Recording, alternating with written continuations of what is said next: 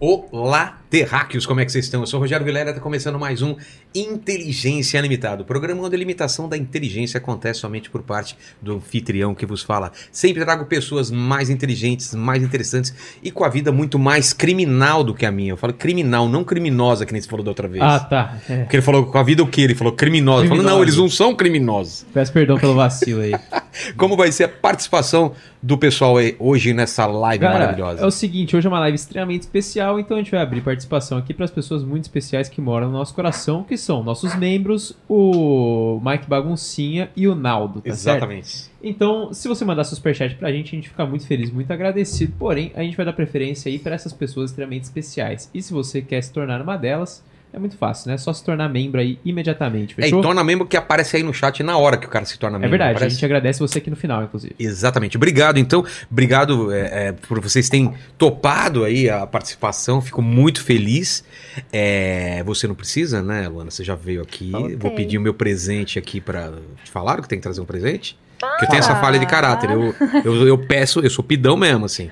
Então, eu já peço que você se apresente, vocês duas, né? Porque deem as suas credenciais para as câmeras. Primeiro a Luana, que já veio aqui, depois a Faida, e aproveita e já dá meu presente na sequência. Então, Luana, sua câmera é essa daqui. Olá, pessoal. É uma honra para mim estar aqui novamente. Meu nome é Luana Davico, sou professora de legislação extravagante e estou no cargo de delegada de polícia no Distrito Federal e vim conversar aqui com vocês mais um pouquinho sobre crimes, violência, gênero e todas as outras coisas que vocês já sabem. Ei, gente, que alegria imensa poder estar aqui. Eu sou Faida Belo, sou advogada criminalista, trabalho com crimes de gênero, direito antidiscriminatório e feminicídios. E sou autora do livro Justiça para Todas. Maravilhoso. A gente, a gente teve esses dias aí, uns dias atrás, né? É, a coisa mais recente que eu lembro foi, cara, eu fiquei, até compartilhei com a minha mulher um caso. Ah, não pediu presente. Desculpa, antes de, de falar do É, presente. onde está Cadê o presente? Onde está o presente? Onde está o presente? Fábio. Cadê o Não trouxe? presente? Trouxe. Ih, Fábio. enquanto procura um presente, Fábio, mas cadê o enquanto presente, procura um presente, Fábio? vamos falar disso, Luana. Já vou conversando Aqui, antes de começar o programa. Sim. Foi, acho que uns três dias atrás, aconteceu lá da. é, que saiu a notícia da. Vê se tá certo, pelo que eu entendi, a menina foi na, na festa, ficou inconsciente de bebida, o cara colocou, o amigo colocou no Uber e ficou acompanhando, só que ele dormiu, O irmão o, ir- dormiu. o irmão dormiu, É. aí o cara tocou, tocou o interfone, ninguém atendia, Uber. o Uber deixou na porta, passou um cara lá, levou pra outro lugar e estu- estuprou a mina. Foi isso. E ela foi encontrada nua e estuprada. Cara, Não, que e as cenas são chocantes, né? Ah, nem vi, Porque nem é, vi. parece um, realmente um, um saco de lixo que você pega, recolhe e tanto leva. o Uber quanto joga lá e depois. O rapaz, né, que passa e pega, recolhe, é realmente a coisificação do ser humano, né? É uma coisa que eu pego, usufruo É. e, e devolvo, né? E a gente fica pensando E- o tempo em nenhum todo. momento ela devia estar inconsciente todo esse tempo, né? Claro, você pensa numa Nossa. embriaguez nesse nível, no nível de que uma pessoa te carrega É, e, você? não consegue nem relutar, né? É que eu não carre- vi o vídeo, ela não reluta nem nada, ela tá totalmente um Não, pedaço. Ela do- é carregada igual um, um Nossa. porquinho, assim, né? É mais ou menos isso, né, Faida? Você viu o vídeo? Eu, eu fiquei em choque, é, porque isso é o ápice da prova do quanto o Brasil, desde e de sempre, ignora, minimiza e normaliza a violência contra os nossos corpos. Para você ter uma ideia, o primeiro código nosso, que falava sobre o crime de estupro, Uhum. ah, você sabe qual era a reprimenda, a pena, Ah, a pena. que o cabra O cara que- recebia? Não, Botar uma aliança no meu dedo, cara. O cara é obri- obrigado a É, casar. O não, cara... a- Você a mulher era entende? obrigada a A casar mulher- com o Você entende que, na verdade, quem recebia uma pena era a mulher, que era obrigada a viver pelo resto da sua vida com um Nossa. cara que violentou ela? Então, a gente precisa Isso relembrar. Estamos falando de quando? da- da- até em- primeiro tem, código. Foi até 1939. Tá, por aí, 1939, por aí. Isso. anos 40. Isso aí. Então, assim, é, então o, o primeiro ponto que a gente precisa relembrar, que a gente vive em um país que sempre olhou a mulher como uma coisa, como um objeto para uso. E, e este, este fato, ele é a prova do quanto olham a gente como se a gente fosse um alimento, um corpo pronto Exatamente. simplesmente para usar. E mais ainda, quando eu olho essa mulher que ela estava em um, em um estado de extrema o quê? Vulnerabilidade. O que torna o estupro ainda mais grave. Porque a gente Isso. pensa que esse estupro é só quando é menor. Mas se a mulher está em um estado que ela não tem como dar a esse homem algum tipo de resistência, É, ela logo está o quê? Vulnerável. exato. Então, assim, foi um, um absurdo. Que bom que já acharam esse cara e eu espero que ele responda nos mais rígidos rigores da lei. Mas sabe o que é triste? Eu preferia que ele estivesse no inferno. O que é triste é que ainda tem gente que vai culpar essa mulher. Já Não, tem culpando. não, Entendeu? não. Já tá Por culpando. não ela é estar possível. embriagada. Já está culpando. Por ela estar num ambiente em que ela não devia estar, por ela se colocar numa situação de vulnerabilidade. Então, assim, a mulher, como bem a Faida coloca, é sempre um objeto de consumo, né? De uma, de, da- da- das pessoas. E assim, não é uma coisa que acontece só no Brasil, é no mundo, né? Não, mas é muito fácil Essa entender se fosse o contrário. Se fosse um cara, um, mo- moleque, 18 anos, fosse deixado lá, chegava um cara e também estuprava ele. Eu Exatamente. duvido que algum cara fala, nossa, também deu mole. Não, o cara fala, pô, que absurdo esse negócio. Isso. Porque a ideia que a gente tem do estupro, Vilela, é aquela ideia do cara desconhecido que sai do meio do beco com Pega a- força, violência, é, né? faca. Tá quase matando. E quando a gente vê que, na verdade, o estupro ele acontece em situações muito Um mais médico- um normalizadas. médico com a, com a paciente, Ah. como chama? É, Ginecologistas, como- né? a, a paciente está anestesiada, né? Exatamente. Isso você- acontece muito, né? Isso, e aí você percebe uma coisa, que a, a gente tem que entender a vulnerabilidade, na minha opinião, sempre como algo inerente ao fato de ser mulher. A, a- a vulnerabilidade, ao você nascer mulher, ela já existe, você já carrega essa vulnerabilidade, ela não é uma ocorrência. Você pode pensar que a embriaguez tornou aquela mulher vulnerável, mesmo sem estar embriagada, uma mulher é vulnerável no Brasil.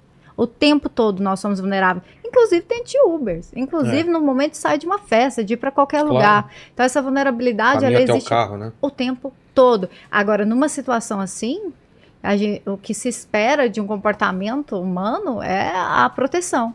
E aí você vê a, a quantidade de figuras, personagens envolvidas na situação, todas masculinas, o cara que pediu o Uber para ela, o Uber, o irmão que estava acompanhando, ninguém se preocupou É. com essa mulher. Ou se preocupou bastante, né? Porque o cara ainda ficou acompanhando, mas dormiu. Como assim? Exatamente. Enquanto eu não tivesse certeza que ela estivesse na casa dela. Exatamente. Ou Nós levar, né? Ou essas, vai junto, essas né? presas fáceis aí da sociedade. Tá. Temos o problema. E aí? O que está sendo feito? O que pode se fazer? Até onde eu acompanhei, ele tinha sido preso, esse autor, né? Então, assim, você tem ele respondendo por um crime de É, uma é, mas forma. eu, eu tô falando até de forma geral, não no nesse caso, entendeu? Pra gente diminuir essas coisas. Porque pena tem, né? Pra essas pessoas. É, não adianta só aumentar a pena. Acho que é todo um Não, outro. eu não concordo Tem que mudar muita coisa, É. não tem? Eu falo que ah, ah, as mazelas que o Brasil vive, seja referente ao machismo, ao racismo, ela é uma mão de via dupla. A gente precisa, sim, ter leis que punam, que reprimam o delito. Mas para além disso, a gente precisa evitar que este corpo seja uma mulher negro, gay, lésbica, sofra o crime. E como Ei, evitar que é eles isso que sofram? eu queria saber. A gente né? precisa falar de uma educação. E não só de educação em casa ou escola, mas educação em todos os ambientes. Por quê? Porque não raras vezes a gente pensa que o machismo só está dentro da minha casa, quando na verdade ele está entranhado em todo órgão público. Naquele cara que ouve essa mulher, a denúncia, no cara que julga este processo. Então a gente precisa ter um Brasil que entenda que não importa a roupa que eu esteja, se eu bebi, se eu não bebi, se eu rebolei, ninguém tem o direito de violar o meu corpo. O grande problema hoje é colocar na vítima a culpa de um abuso que ela viveu e que na realidade ela é vítima, porque tentam ligar o estupro a, a prazer, a sexo, quando na verdade tem a ver com violência. É uma barbárie que invade um corpo que não deu anuência para ser invadido. Então a gente precisa que a população em geral seja educada para olhar a mulher como um indivíduo e para olhar o estupro como crime e não com uma chance que o homem teve de entrar em um corpo que não deu o aval para ele. Então a gente precisa sim ter uma educação em todos os ambientes e órgãos públicos para que a gente possa um dia ter um Brasil longe de qualquer tipo de violência que invada o corpo de uma mulher. É, exatamente. Eu acho que e é o que ela falou, a educação é voltada para uma prevenção. É, será que a gente não se questiona se talvez é, todos esses personagens envolvidos tivessem obtido uma educação melhor em relação à prevenção? Será que esse Uber deixaria essa mulher ali, ó, jogada? Será que ele, inclusive, não pode ser responsabilizado com uma questão dessa, já que ele, ele carrega a mulher ali, É. tira ela de dentro do carro dela, como Com- se fosse é, uma encomenda, exato. né? É, como se fosse um Uber Flash. Exato, Do- deixou um pacote lá. Exatamente. Então Se você fosse uma criança, sei lá, um pré-adolescente, uma, uma... Isso, é, é a falta de olhar para a mulher, exatamente como eu falei, como vulnerável. É. Eu acho que o país inteiro ele não, ele não tem dificuldade em enxergar uma criança como vulnerável. Tanto que o ECA nunca foi questionado no seu Verdade, nascimento, verdade. como a Maria da Penha sempre foi questionado. O problema é que a sociedade não quer reconhecer a mulher como vulnerável quando ela o é. Basta nascer. Os números mostram isso. Não é uma bandeira social sendo levantada nem nada disso. São números, são dados. É explícito que uma mulher, é- é- ela nasce já dentro de um mundo que a vulnerabiliza, né? É, a gente teve aí a, a situação da, de uma campeã de MMA, de UFC, não, Não sei, não me lembro, que denunciou recentemente os- a violência doméstica que ela sofria. Então, assim, é, a ideia de que, não, uma mulher que, nossa, é campeã de luta, jamais seria agredida pelo companheiro. E é. Porque nós mulheres, às vezes, podemos não ter, ter uma característica aparente de vulnerável, mas nós somos vulnerabilizadas na sociedade. Então, se, se esse cara, se esses personagens fossem ligados pelo fato de que uma mulher é vulnerável, eu te faria a mesma pergunta. Será que se fosse uma criança, teria deixado ali? É? Não, teria. Né? No mínimo, Verdade, vou levar para uma delegacia, vou É. levar para alguém, eu não vou jogar essa mulher aqui. Mas joga. Foi exatamente no sentido de que, do que a Faida trouxe, da culpabilização da vítima. O problema é seu, você Ninguém é mandou adulto. beber. Ninguém é, entendeu? É isso. a atitude é Ninguém sua, mandou você. usar uma saia tão curta, né? Ninguém Isso. mandou, sei lá, ir nesse lugar. Exatamente. Então, e vocês falaram que não basta leis, bas- é, também tem que ter todo esse. E, e você falou do aparato que vai desde a pessoa que, que É, nos órgãos públicos, né? Isso. Pessoa que julga, pessoa que, que vê isso aí. Ainda vocês veem muito Hum. problema no- em, em que sentido? Porque essas pessoas, na teoria, estariam sabendo da lei ou mais instruídas. Porque tem uma, uma coisa na cabeça deles que eles já minimizam também de cara? Como que é? Assim, você me desculpa, Ana. Pode falar. Vai lá. nervosa. Manda bala! Fala. Eu fico nervosa. Fale, fale. Eu vou te dar alguns exemplos. Tá. Eu tenho certeza absoluta que você se lembra do caso da modelo, a Mari Ferrer.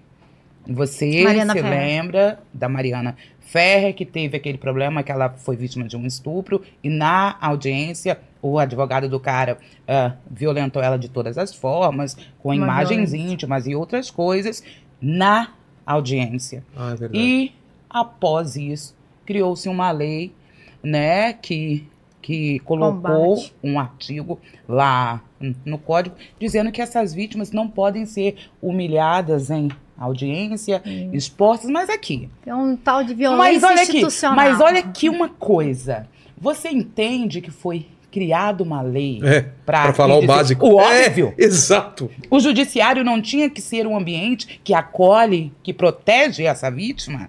É. Como assim estavam um promotor e um juiz ali E um defensor. e vendo toda essa violência contra essa mulher e ficaram inertes? Então, eu repito novamente, eu e respondo como? Porque o machismo não está só na minha casa. É. Um outro dia, e viralizou um áudio E de... a diferença foi de um de voto, né? uma Do CNJ para abrir o PAD contra esse juiz. Nossa. Exatamente. Com voto. Porque não, é, não se não é uma coisa assim, a gente conversando que parece tão óbvio que foi uma violência, né? É, Quando chega lá no CNJ, foi quase que não abre nem um PAD, nem não é pra condenar o cara, é pra apurar a conduta dele. Já estavam absolvendo o cara desde o início. É um absurdo. Então, assim, olha como, como funcionam as estruturas de É. Estado que deveriam proteger essa mulher. É um absurdo. Um outro dia, e, e viralizou um áudio de um juiz, uma juíza, que eu não me recordo bem ao certo, Ai, meu Deus. é, que ela dizia, ele dizia que um homem pode sim ser um agressor de uma mulher e ser um ótimo pai. Quem falou isso? Uma É um- juíza. é um juiz. Juizar. Pior que era uma mulher. E aí, Pode, mas e daí? essa conta não fecha. Exatamente. Ele pode, Essa conta não fecha. ele pode pagar todos os impostos. Nossa, Essa esse cara conta paga. não fecha. paga as- Não tem como um Não homem como. ser um agressor de mulheres e ser um ótimo pai. O primeiro ponto é o exemplo.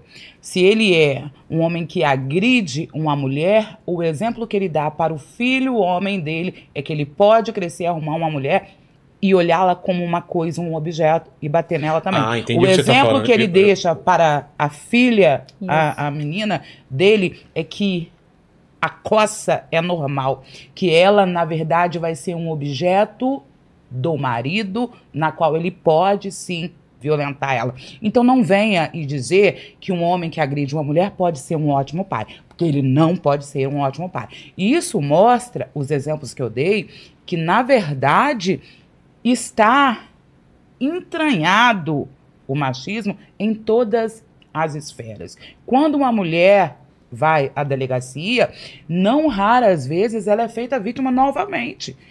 Por quê? Porque botam em xeque se aquilo que ela está relatando é verdade. Sim. Botam em xeque se realmente ela é vítima. Às vezes falam para ela reatar com o cara porque não quer ah, e, e abrir ali o alto. Enfim, de todas as formas, em todos os cantos, a gente tem uma estrutura que labora diariamente para que a mulher não seja vista no Brasil como um indivíduo. Exatamente. E assim, é, o que a, a Faida fala não é uma coisa Mas que só, vem só- da. só corrigindo, quando ela falou, eu achei que não estava relacionado pai de família com a agressão da mulher. Eu achei que o cara tinha agredido, era, era com outra mulher e que ele po- podia ser um bom de família. Eu falei, pai de família. Eu falei, tem nada a ver uma coisa com outra. Ele pode pagar imposto. Não está relacionado uma coisa com outra. É, não, mas, Mas o que ela me dentro falou do é- ambiente Não, doméstico. e o que ela falou e é não é só. Não, e o que ela me falou é todo. O cara, o que ele é lá E fora, ele sabe vai quem ser lá fala dentro. isso não também? é? Sabe quem O fala cara isso? não vai ser diferente, é a mesma coisa. E quem fala isso também é a lei, tá? É. A gente tem a lei em Riborel que considera como violência psicológica contra criança ou adolescente ela presenciar atos de violência dentro da casa dela. Não, então, mas eu tinha pensado que Então, não- assim- o, o caso de violência não era com a mãe, Ah, era não, com outra sim. mulher. Não, mas Mas, eu assim, falei assim, mesmo assim, se ele trata outra mulher mal, impossível É a, me- vai... é a me- a mesma estrutura É. de violência. E, e sobre isso, sobre esse, esse. A gente. Tá tão, é, é tão difícil falar, Vilela. Da primeira vez que eu vim aqui, das outras vezes que eu vim aqui, é, eu fico até me penitenciando. Ah, eu não vou usar o termo feminismo, eu não vou usar o termo machismo, porque até nisso a gente tem sido aí, é, de certa forma, tolidas. Ah, porque você fala isso, tá levantando uma bandeira, um social. Quando, quando eu sou, a gente é castigado pela ignorância dos outros, que não sabe que- do que, que a gente está falando. Então, assim, a respeito dessa estrutura patriarcal, as pessoas precisam entender que quando a sociedade se formou, o ideal de quem era o mandatário dessa sociedade era exatamente uma figura masculina. Era, um- era, um- E- era e uma réplica do é. feudo, ele era o Ex- senhor feudal e o Exatamente. resto era propriedade E dele. nós crescemos dentro dessa estrutura que macula mulheres, maculam homens também, maculam várias, todas as, as camadas da sociedade. É ruim para todo mundo quando você tem uma imagem só e não uma imagem plural numa sociedade plural. E, e essa questão de uma mulher dentro do, do aparato estatal, quando ela é vítima de um crime contra a dignidade sexual, é desesperador. Dignidade, digna, Ah. dignidade, Dignidade. sexual. Dignidade. É, é desesperador. Tá. Porque o que a Faida fala é o que ah, alguns é, criminol, ah, pessoal que trabalha com criminologia, etc, tá, vai chamar aqui. A mulher, dentro dessa estrutura, ela tem presunção de mentirosa, presunção de maluca, presunção de vingativa. Essa é a presunção de uma mulher que procura a estrutura do Estado para narrar qualquer tipo de violência. A gente tá falando de violência sexual. Melhorou ou estamos na mesma do passado? Então, a gente continua fazendo o que a Faida falou, fala- é, produzindo lei para falar o óbvio. Entendi. A gente teve Se alterações. acontecer alguma coisa, a, a galera Tivemos se movimentar e aí muda. Entendi. Não, vamos, fa- vamos falar do óbvio? A gente tem uma lei para garantir igualdade salarial, então. Não é? Não é meio ridículo? É. Não, todo mundo fala assim: ah, não, mas eu não preciso de uma lei para falar o óbvio. Tem hora que Às é o óbvio. Precisa, Precisa. ser dito. Porque ah, não tem, tem escrito, tem na cabeça, mas não tem garantido. Exato. A gente vem com uma lei agora falando que uma mulher, ao denunciar, ao pedir uma medida protetiva, ela não precisa mais de se socorrer do direito penal. Porque Como todas. assim? O que quer se socorrer? O que quer dizer isso? Antigamente, para a mulher conseguir uma medida protetiva no âmbito de uma delegacia de polícia, por exemplo, ela tinha que Tipo, narrar um fato criminoso. E fala, eu quero uma Exatamente. medida porque Aí alguém... eu, eu tá preciso exatamente de um crime para eu pedir essa medida protetiva. Por quê? Porque todas as vezes que a Maria da Penha chegava no judiciário, o judiciário interpretava para desproteger aquela mulher. Por Você cria uma lei para proteger a mulher e toda vez que ele batia no judiciário, essa lei era interpretada para desproteger a mulher. E de repente a vítima da lei Maria da Penha passou a ser o homem. Todo mundo, né? Nossa, coitado do homem, vai receber medida protetiva por causa disso, por causa daquilo, daquilo outro. O que, que é uma medida protetiva? Medida protetiva é, um, é uma espécie de, é, de natureza cautelar que vem garantir que essa mulher receba uma proteção diferenciada enquanto não se dá uma ação, alguma forma de, de, de, de que ela vá pleitear é, os caminhos que a Maria da Penha traz Tá. de combate à violência doméstica. A violência, a Lei Maria da Penha, ela nasce com o intuito, a finalidade de coibir e reprimir a violência contra a mulher. Mas um dos seus principais papéis que diferencia dos homens é o fato de ter essas medidas protetivas, que são exatamente medidas para proteger essa mulher. Porque, ao contrário de um homem, uma mulher que, é ameaçada, ela está muito mais em risco de morrer do que um homem que é ameaçado. Com certeza. E principalmente no âmbito de uma violência doméstica e familiar dentro dessa estrutura social que a gente está conversando.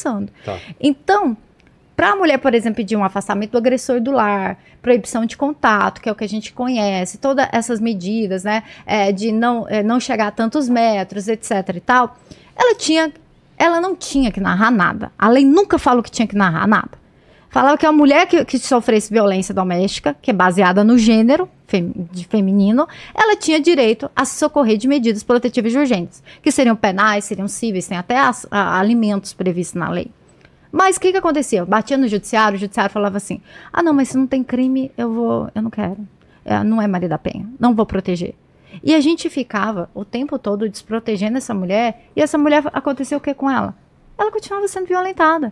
Você descre- descredibilizava a mulher, você reforça o estigma da mulher e você basicamente não faz com que essa mulher mais procure o judiciário. Para que, que ela vai se ela vai ser é, é humilhada? Então, é- era tão, tão assim que todas as vezes que a Lei Maria da Penha bateu em discussões, a gente protegeu a mulher. Quando a Lei Maria da Penha começou, é, que ela trazia que caberia a lei numa relação íntima de afeto, a discussão era se essa relação tipo, podia ser passada, presente ou futura, ou tinha que ser atual. A discussão era tão grande, Vilela, que lá em 2013, há 10 anos atrás, uma mulher procurou uma juíza pedindo uma medida protetiva em relação ao relacionamento dela. Só que não era um relacionamento passado. Ela era a ex-namorada do cara. E a juíza entendeu que não, que a Maria da Penha só cabia para relacionamentos atuais. Nossa. Quem que era essa mulher? Elisa Samúdio. Putz. Você tá entendendo? Então, toda vez que você desprotege uma mulher, você tá correndo o risco de matar essa mulher. Essa é a questão. É. Então, é, é, é, é muito pontual que se fala sobre o judiciário ser assim, porque quando você pega a justificativa do projeto de lei 14.550 da Simone Tebet, feito com a com a, a- a- Bianchini e o Tiago Pierbon, que são promotores e, e- e uma autora, ela traz todos os julgados em que houve desproteção da mulher e traz um, um- um- um fator assustador. 89% dos casos de Maria da Penha do TJDFT eram desclassificados, não era Maria da Penha para eles. Então, é, eu, vou, eu vou resumir. Tá. É. Eu vou resumir. É, essa, essa outra lei que veio agora veio também ser uma lei para dizer o óbvio. Ah, a mulher tinha o, o- o direito à medida, mas tinha que trazer prova.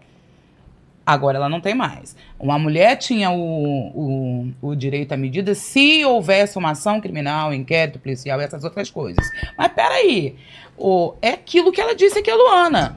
Peraí, peraí. A mulher não tem que fazer o papel do Estado, não, filho. É. O papel dela é ir lá relatar que ela tá com medo de morrer. O Estado que dê um jeito, se vire para poder hum, hum, colocar a salvo a vida dela. Entende? Mas então, ou seja, a, já. e Havia isso intrínseco? Já. Só que aí eles olhavam a lei de uma outra forma e aí a gente volta no reggae de que o óbvio também precisa Ser dito. ser É. dito. Para tudo isso que ela, que ela aqui disse. Porque, assim, o Brasil é, no que diz respeito a crimes contra as mulheres, tem uma resistência muito grande. E é, é diferente, me parece, por exemplo, da Espanha, que a gente vem do encaminhamento do caso do, do Robinho, né? É, é, é Daniel Alves, né? Da Tem- Espanha. O, o do O Robinho. Robinho que é na Itália. É na Itália, desculpa. Isso. Porque fizeram gravações. é, Os caras fizeram um trabalho muito bom para senão não ia pegar. Mas no caso Mariana Ferro, o trabalho foi muito bem feito. Foi? Eu acho. Chegou na hora. Eu, Como que eu, foi o dela? Não... eu acho tão engraçado, porque as pessoas partem do pressuposto que a Mariana Ferrer era uma interesseira que veio acusar uma pessoa específica. Só dá o contexto, do, porque Mariana Ferrer, é, ela do acusa- caso, é, né? é uma, uma menina que estava numa boate conhecida de, de Santa Catarina e que ela é, subiu no camarote, foi estuprada e ao sair do camarote, ela era virgem, chegou em casa e aí quando ela foi tirar a roupa para tomar banho, que ela se deu conta que o Boris cheio de sangue, que algo tinha acontecido. Então, assim, as pessoas acham que tratava-se de uma mulher que queria ganhar fama, que queria isso, que queria aquilo, e trabalhando sempre com essa ideia de não sustentar, ai, ela não consegue nem contar o que aconteceu, ela não sustenta a fala dela, ai, porque na, na, na audiência é isso, é aquilo, e é exatamente o que a Fred falou, obrigando a mulher a fazer um papel que não é dela, do Estado de ali. provas, Entendeu? de... E, e- de lembrar de algo que ela não vai lembrar exatamente porque ela estava vulnerável. E aí eu parto, parto do- sempre do pressuposto. A vulnerabilidade de um estupro, ela tem que ser auferida em que momento? 10 horas depois, 15 horas depois, dois dias depois, cinco dias depois ou na hora do ato? É na hora do ato. E aí o que, que acontece no caso Mariana Ferreira? Ela chega e, e o body cheio de sangue, a mãe sabia que ela era virgem, bota ela dentro do carro, leva ela até uma delegacia. Ela chega lá narrando que não sabia o que aconteceu. Ela não chegou acusando ninguém de estupro. A delegada do caso manda ela para o IML. Constata-se que teve uma condição carnal. Constata-se que houve um estupro. Ela já estava em casa quando sai o IML, porque nada sai rápido. Ela volta no outro dia para ser mandada para um exame de corpo de delito, porque todo mundo adora falar, né, de toxicológico, que o toxicológico dela deu negativo, por isso que o juiz absolveu. Ah, mas um toxicológico feito dois dias depois? Você espera que dá o quê? Se eu posso, tem gente que bebe agora e à noite vai soprar um bafômetro e vai dar negativo. Então, o toxicológico, obviamente, dela deu negativo. A delegada manda juntar todas as câmeras do local. Apresenta umas câmeras. Tem dois caras ali subindo pra ela no camarote. Os dois caras são ouvidos. Um cara vai lá sendo ouvido. Ó, aqui, ó, bebendo água. Então tá, você nunca viu ela? Nunca vi. Nunca encostou nela? Nunca encostei. Então tá, tchau. A delegada pega o copinho dele com a saliva dele. Ah, Vai lá e faz. Bate o DNA dele com o sêmen encontrado nela. Caramba, não lembrava. Não, não, não- é porque essa parte não foi Ah, não foi? explorada. Tá. Que só a parte de que ela era uma E o outro interesseira. foi também ouvido e também desmentiu? O outro falou, não, eu não participei disso. Aí o rapaz, na hora que bate, aí ele muda a versão dela, dele. Dele. Não, é, e aí vai mudando a versão, igual a gente tá acompanhando aí em vários Daniel casos. Alves né? e do Robinho. Né? mudando. Não, eu vi, não, ela quis, ela isso, isso aí é, realmente tal. E, ah, eu, ah, eu, ela que tava é, excitada. Até a lubrificação de uma mulher é julgada num ato sexual de, de violência. Até a própria defesa. Porque já teve defesa apresentada no Brasil de que não era estupro se a mulher estava O lubrificada. que, que tem uma coisa a ver com outra? Pois é, exatamente o que que tem. O que que tem? Essa é a minha pergunta. Quis dizer que se a mulher está lubrificada, ela tá com tesão. Ela tá É o ápice do absurdo, cara. Então, assim, e, e aí a gente parte. Se a gente fala tanto de, de mentiras e de, de que a pessoa muda a versão, ela tem uma presunção de mentirosa, nesse caso, que a presunção de mentirosa sempre foi da menina, sempre foi da Mariana. Sempre ela era mentirosa. Se- Sempre é. E, e olha só que o médico do IML foi ouvido, tá nos memoriais do Ministério Público. Ele fala: eu não posso aferir se ela estava vulnerável, não. Se você. que- Eu, eu falo o seguinte para os meus alunos, inclusive: você tem duas saídas nesse caso, Mariano Ferro. Ou você é realmente do cara que assim, olha, eu acho que na dúvida tem que absolver o réu, que realmente não tinha prova, né, em tese, de que ela não estaria e nem que estaria. Vamos ficar na dúvida. Ah, não, eu vou aqui, eu vou nessa linha aqui. Eu desprezo esse, esse laudo, que pra mim não, e nada é a mesma coisa, porque é feito depois de dois dias. E eu falo, não, na dúvida eu vou absolver o réu. Ou então eu uso o que o STJ e que toda a doutrina em relação a crimes contra a dignidade sexual fala. Em crimes contra a dignidade sexual, que vale a palavra da mulher. E isso não foi observado. E no caso do. que a gente tá falando do Robinho, como que foi o trabalho dos caras? O que, que você acha? Porque também mudou a Eu- versão pra caramba. O, o, o Robinho, na verdade, ele acho que ele nem deu versão, né? Ele só falou que não. Eu acho que ele tá e dizendo. Do Daniel Alves. É, o Daniel que mudou muitas O vezes. Daniel O do Robinho, o que foi é, é que teve um podcast com todas as, as gravações que fizeram, não foi isso? Isso, isso. São dois casos separados. Então, São. o Robinho não ficou mudando a versão, então. Não, na verdade, ele não. Eu acho que ele falou. A primeira versão dele é que não tinha nada a ver com isso, e depois já soltaram as, as- Os áudios- os áudios Você e aí chegou a ele ouvir os áudios? foi liberado até recentemente, É. ele falando. É, Eu tinha visto um áudio que ele falava Que ela tava inconsciente e tal, né? Que não vai que lembrar, é- ele saber. falava de um sexo oral. Aí depois soltaram todos, né? Ah, é que verdade. envolvia outros, outras situações. Ah, o Daniel que, que mudou várias vezes de E versão. pode mudar? A lei permite você ficar mudando a O versão? réu pode tudo. É mesmo? Pode. Pode, inclusive, pegar e mentir. Pode mentir, pode ficar quieto. Pode. Mudar a versão não, não, pena- não é penalizado por A isso? confissão é retratável no nosso Ah, tá. código. Eu confesso hoje, amanhã eu não confesso mais. Entendi. Aí, Mas, obviamente, vamos ser realistas. Que quanto mais vezes ele muda, a versão menos crédito ele tem. É. Ponto. Mesmo. Ponto. Isso não pode ser usado em regra contra ele. Pela lei, não. Não. Mas isso faz com que ah, acenda uma lampadazinha na juíza, no juiz, de que é, algo de errado não está muito alinhado ali. Né? E a gente tá falando a questão de estupro. E a questão de assédio? Como que, como que a gente tá hoje em dia? De lei, de casos, órgãos públicos? é, O que, que você acha, Luana? O que, que tá acontecendo? É, é porque quando fala assédio, a gente tem a impressão de que assédio é sempre sexual. E e o assédio sexual, no nosso Código Penal, não tem nada a ver com a ideia de assédio sexual que a população tem. É, Como assim? Explica aí, Fá. exatamente. Como? Então, porque na verdade, para o nosso código o penal, esse crime só vai ser realizado quando houver uma relação de cargo, emprego ou função. E quando quem realizar esse crime for alguém que esteja hierarquicamente acima do cargo que essa mulher ocupa, né? No caso essa vítima que é tanto que é Ah. alguém, pode ser homem ou mulher, mas as maiores vítimas são as mulheres. Então assim, é, precisa que tenha essa relação entre, entre um chefe, um, um gerente, um CEO, e eu defendo também, eu, Faida, eu defendo é, igreja, o, o, Superior o, o religioso. pastor, ah, o, o diácono, a diaconisa, o padre, top. mais alguém, ah, o, o professor e a aluna. Eu, eu defendo todas essas relações que existe hierarquia e que o crime diz cargo, emprego ou função. E não só emprego. Então, o assédio sexual, como, como ela falou, é, uma- é tipo aquela troca de favores para você se manter no cargo, se manter naquela situação. Então, Ou você é faz isso, constrangido é.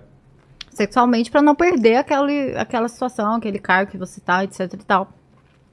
E na nossa sociedade, assédio sexual é qualquer forma de ato, né, que vem aí a violar as suas concepções sexuais, etc e tal. Mas enfim, independente disso, é, essas condutas, é, ainda que para a população também figure assédio sexual, estão tipificadas no Código Penal.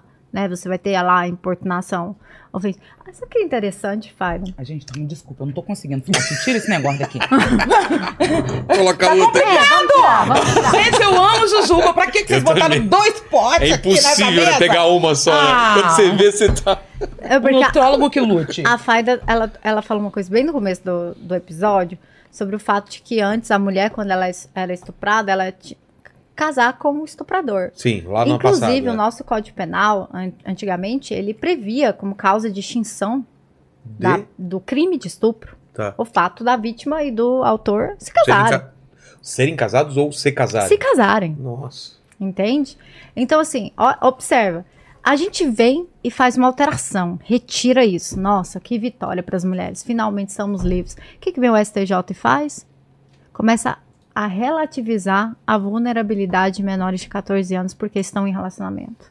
Isso para mim é muito sério, sabe? Eu sei que a gente é, não tem que trabalhar com uma ideia engessada, etc e tal, mas assim, você falar que não existe um crime de estupro de vulnerável numa vítima em que o autor tinha 19 anos, ela tinha 12, engravida. Ah, não, mas aqui eu vou destruir a, a, a instituição familiar se eu prender esse cara. Já foi destruída. É. Ela começou já errada. Porque essa, essa criança continua num relacionamento com esse agressor que a gente nem sabe em que condição, se foi obrigada pelo pai, se é uma prática cultural que seja, que seja a maior cultura do mundo, Vilela. Ela tem que ser combatida, ela é errada.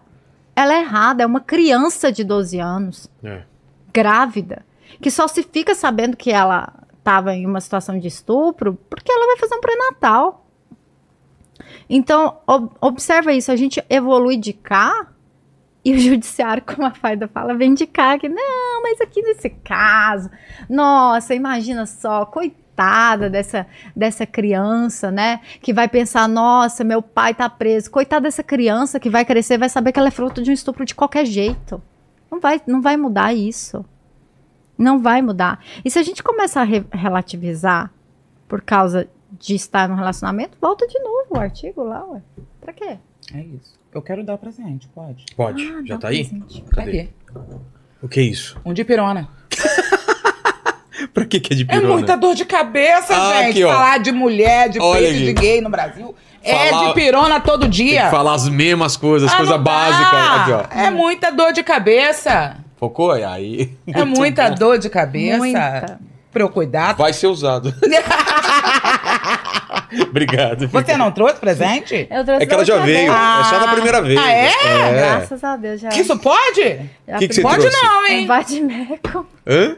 um Badmecum 2017, Ah, é verdade, verdade. né, que você vai lá, ah, às vezes, não, ainda já tinham tirado essa norma. Então, é, é, mu- é muito triste, e é por isso que, que eu falo tanto sobre a gente, nós mulheres estarmos nesses locais, no judiciário.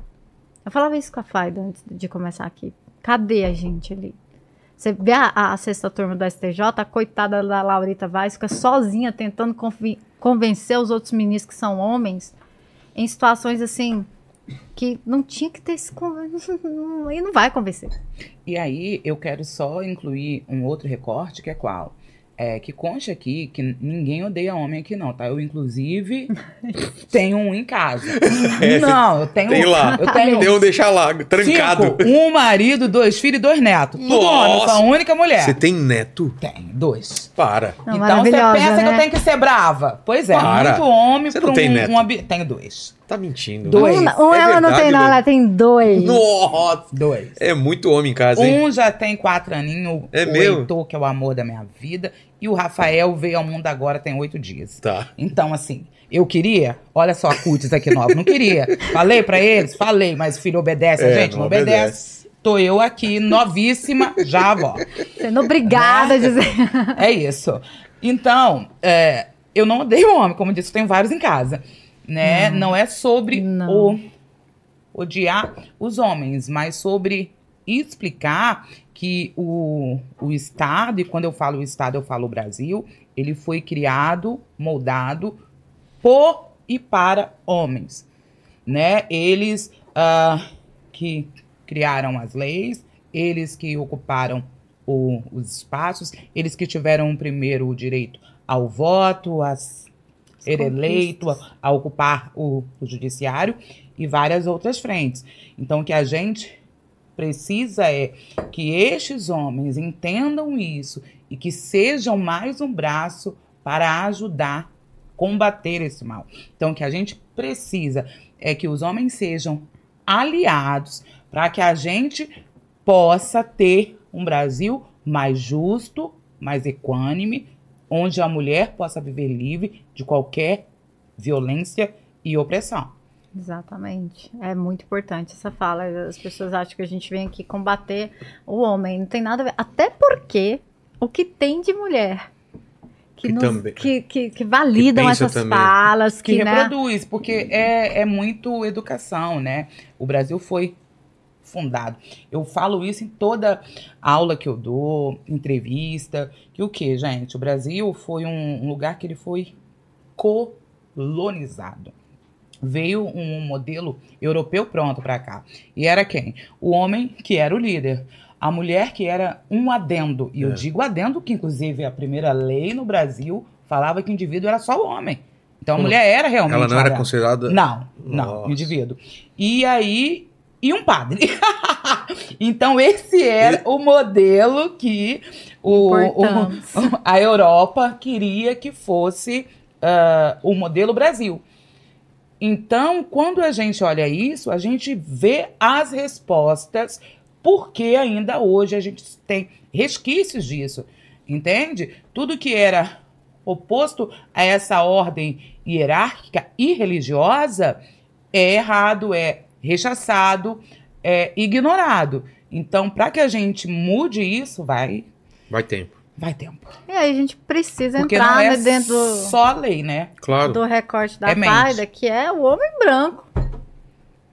Ah, esse, Tem esse Exatamente, ainda detalhezinho, tem isso né? ainda. Um detalhe. Ainda tem isso ainda. Porque é, quando a gente fala tanto sobre é, racismo no Brasil, etc e tal, que as pessoas têm a, a, a- cara de pau de dizer que não são racistas, que não, não, ai, não é tão racista assim. Quando é? Porque nasce dessa estrutura, nasce dessa ideia. É, o, pre- o preto sempre foi a, a- a- nunca foi gente, né? Foi sempre uma Primeiro ele foi um objeto, um- um- um- depois ele se tornou a, a mão de obra barata. E, e as pessoas acham ainda que é mimimi, né? E mimimi é o nome da dor que tá no outro que você não sente. Essa é a verdade. Então, é exatamente isso, é exatamente o que eu disse. O modelo pelo qual o Brasil foi idealizado era um homem líder, a mulher adendo e um padre. Todos eles brancos. Tudo que foge a, a essa tríade aqui, e hétero, né? É, é. É, tudo que foge a, a isso aqui era rechaçado e excluído. E o que que não estava aqui?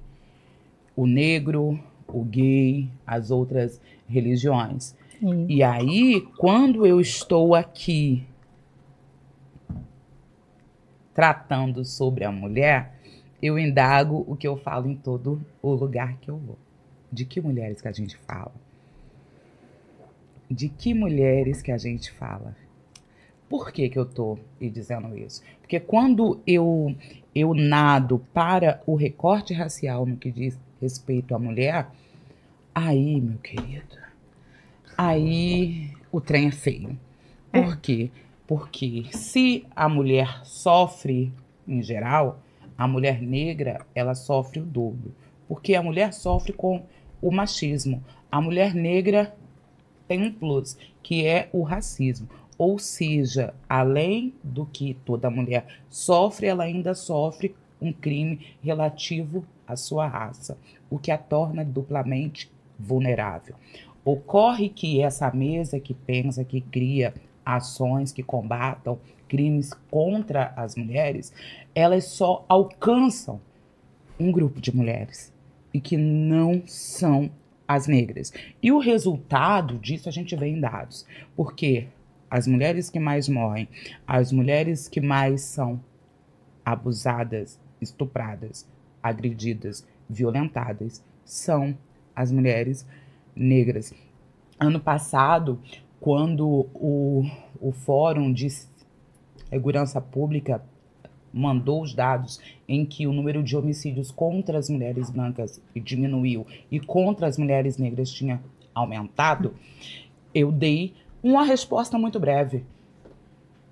Se a mesa que pensa a, a política que enfrenta os crimes contra a- as mulheres. Ela é de uma única cor, a política pública só alcança também uma mulher de uma única cor. Claro. Eu estou morrendo porque eu não estou na mesa. Eu estou morrendo porque essa mesa não é plural. Eu estou morrendo porque tratam as mulheres como se nós fôssemos iguais. Mas nós não somos iguais. Nós somos múltiplas e diversas e plurais. Então, enquanto essa mesa não incluir o recorte racial, apenas um grupo de mulheres Sim. segue e avança, enquanto o outro grupo, no caso as mulheres negras, vão continuar sendo abusadas, violentadas e mortas. E quando eu migro para o outro recorte de trabalho e renda, enquanto a mulher ganha 22% a menos que o homem, a mulher negra é 46%. Sim. Caramba. Então, não é só sobre crimes, não é só sobre a violência física, é sobre toda uma estrutura que faz com que essa mulher não seja sequer vista como uma mulher. Exatamente. Eu, eu eu- eu falo até sobre isso. Às vezes a mulher vem falar sobre é, igualdade de trabalho, de salário e outras coisas. Ah, nós mulheres queremos trabalhar. Nós mulheres quem? Porque a mulher Hum. preta está trabalhando de, na senzala desde quando? Então, de quem que estamos falando? E isso é necessário ver. Quando a gente fala sobre mulheres alcançarem lugares, eh, eu, eu peço que para você que está ouvindo, faça uma reflexão. As mulheres que alcançaram lugares no seu espaço de trabalho, no seu espaço de estudo, no concurso público, dentro do órgão, ela é uma mulher preta? Não é. Não é. Nós, mulheres ali, ó, tamo- ainda estamos nas migalhinhas e as mulheres pretas estão mais atrás ainda. Então não adianta. Se a gente tá aqui falando, ah, eu tava conversando com a Fábio, ah, vamos, e aí, quem será que vem aí de ministro do STF? Nossa, tinha que ser uma mulher, tinha que ser uma mulher preta. E aí muita gente é, anda e dizendo, muita não, alguns, né? E dizendo, ah, mas por que, que tem que ser uma mulher negra para ir lá Ah. para o Supremo? Porque tudo é na cor. Agora é, fica essa, essa bobeira de cor. Por que, que tem que ser uma Sabe mulher? menos, Por que, né? que tem que ser uma mulher Tem negra? que, tem que ser um homem branco Eu- de novo, né? E Olha aí eu, eu, eu explico porque o nosso conhecimento técnico ele é ignorado. É. Porque não aceitam que nós temos sim muitas mulheres negras potentes que sabem pra caramba com diplomas impecáveis que podem não só ocupar o Supremo como qualquer outro cargo da alta cúpula do Brasil, mas elas são invisibilizadas. Por quê? Porque antes de olhar o currículo, a potência, olham a cor. Exatamente. E isso é uma realidade triste que o Brasil ainda vive. E aí a mesma pergunta que eu fiz em relação às mulheres, eu falo em relação às mulheres negras. E, o- e como a gente muda isso? Novamente, é, no Dia da Mulher Negra, que foi agora esse mês, no dia 25, é, eu disse o quê?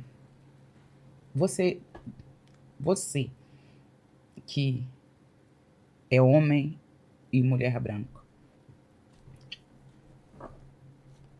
escute a gente. Entendam que a gente fala além de raça, porque isso também é uma outra coisa. Você veja que eu sou criminalista e trabalho gênero, mas acham que eu tenho que ir só para falar sobre racismo, É.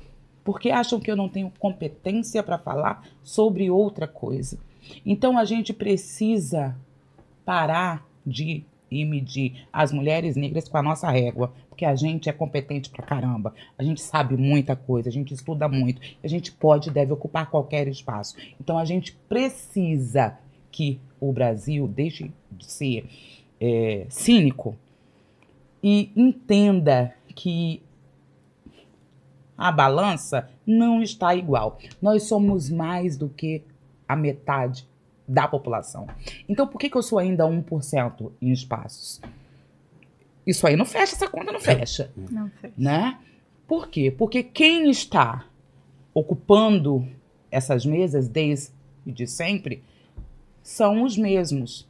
E quando chega um limite, eu não ia dizer isso, mas vou dizer, enfim, já foi. homens brancos e mulheres brancas se abraçam para que a gente não chegue até a mesa. Se protege.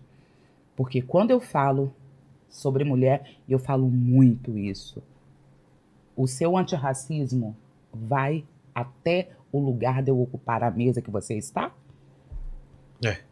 Ou ali ele para? Ou é só um discurso bonito que é Exato. interrompido quando se sente ameaçado. Faz sentido. Exatamente. Exatamente. Ela tá certa. 100% certa. E, e é uma, algo que, que não tem o que discutir, sabe? Vocês podem espernear, podem falar que não.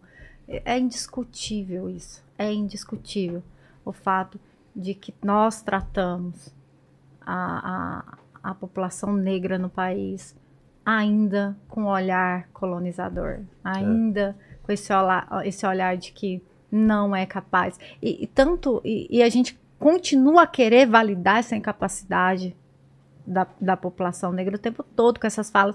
Ah, para que, que precisa cota? Você é menos inteligente, você é... ma-" e não entende a posição de privilégio que temos.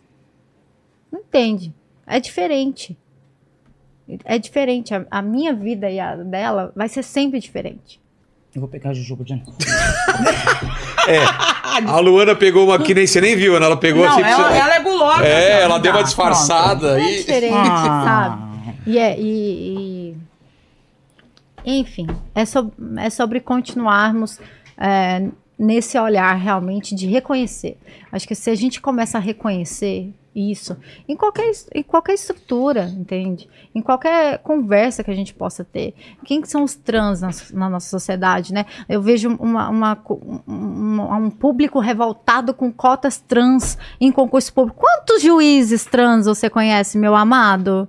Quantos promotores, quantas pessoas que ocupam cargos públicos trans que você está conhecendo? Não conhece porque a média e de vida deles no Brasil, que ocupa o primeiro lugar do topo do ranking do mundo que mais mata, esse público é de 35 anos. 35 Ou seja, como é anos. que ele chega lá? Não 35. chega. Ele não vai estar vivo. Não, 35 anos. 35 35. anos. A É cruel demais. expectativa de vida, enquanto nós estamos aqui ó, no 75, querendo caminhar para a geração 100, né? E eles Eu tenho 39, né, Paquito? Tem, tem sim, tem Então. sim. 39 é, né? Tá É. certo. Há quanto tempo ele tem? É, 39? faz um tempinho já.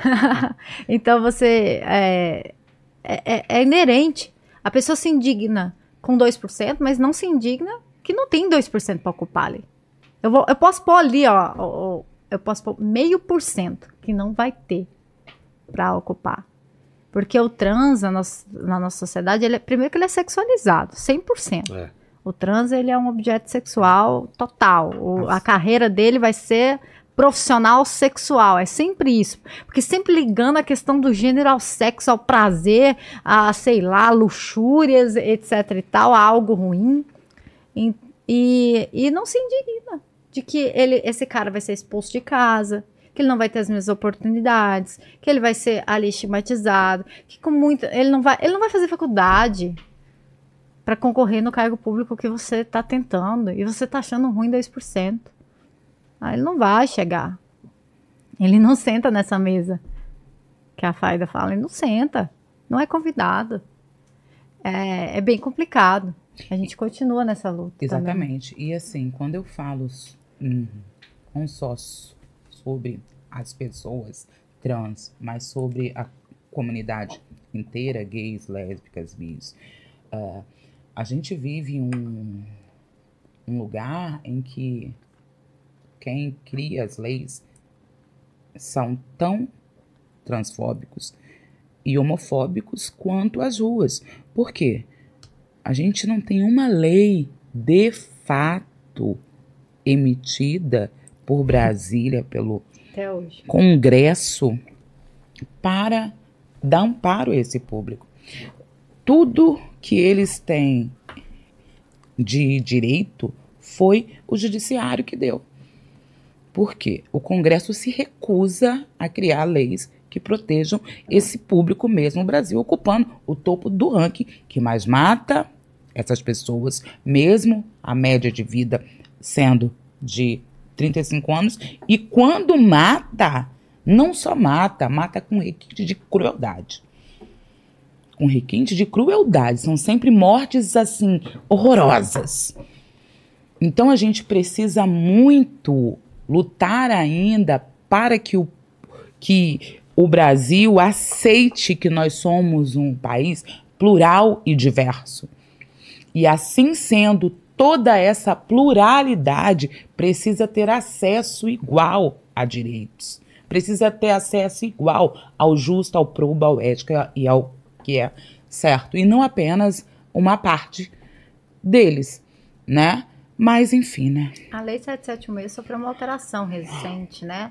A lei de racismo no Brasil. Como era e como ficou. Ela, ela, sofreu, ela sofreu algumas alterações que aí envolvem maiores proteções, mas é o que a Faida Mas falou. melhorou ou não? Na prática? Mas olha só, você tem uma- um, um Brasil que é o primeiro colocado em matar a população trans, a população LGBT é, é- é- é topo de violência, e você altera essa lei e não fala deles.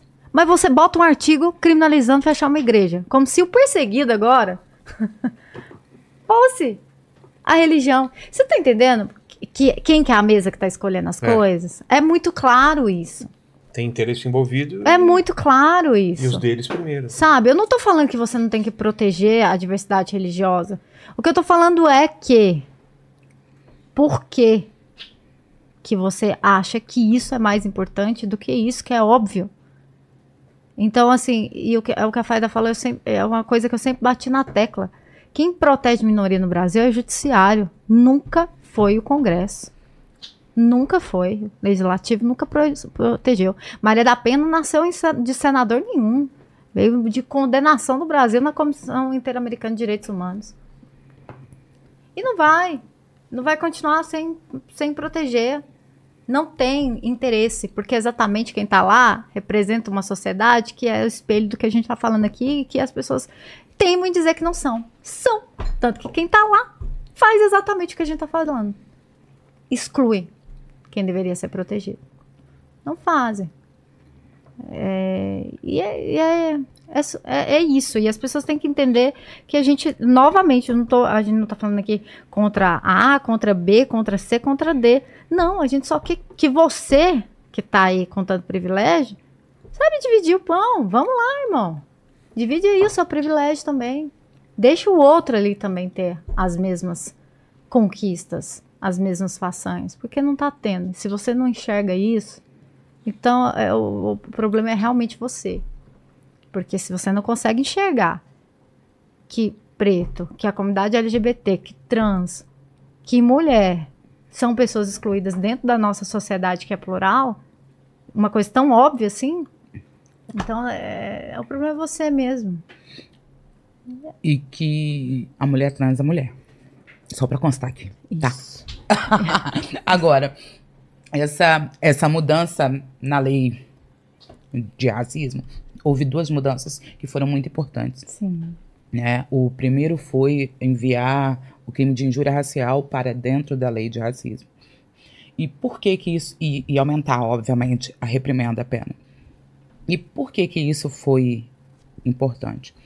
Porque antes, é, se eu fosse vítima de racismo e eu fosse à delegacia, eles davam um jeito de botar injúria. E por quê? Que colocasse, desculpa, tá, delegado? Mas é verdade este bilhete. E por que que eles colocavam injúria?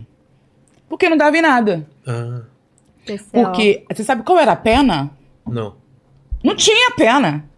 O cara tinha o, o direito a um acordo de pagar um salário mínimo ir embora pra casa com a ficha limpinha sem um processo.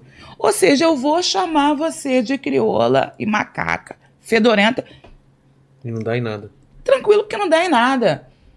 Então, isso, e ir embora pra casa. Podia ser preso em flagrante e ir embora pra casa. Então, agora nós temos ah, a injúria lá dentro dessa lei de crimes raciais, o que a torna um crime inafiançável. Se você for preso hoje em flagrante, você vai ter que passar a noite no presídio e na audiência de, de custódia que o juiz vai dizer se você fica ou não.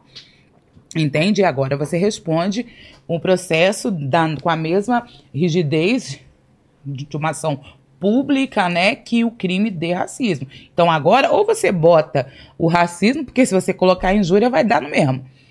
Outro ponto também que eu achei fantástico, eu até é, gravei um vídeo há um, há um, mês atrás com um fato uh, de uma, uma não, duas desinfluenciadoras, né, hum. que gravavam vídeos com crianças negras. Você quer o dinheiro ou o presente? O presente era o quê? Uma banana, um macaco.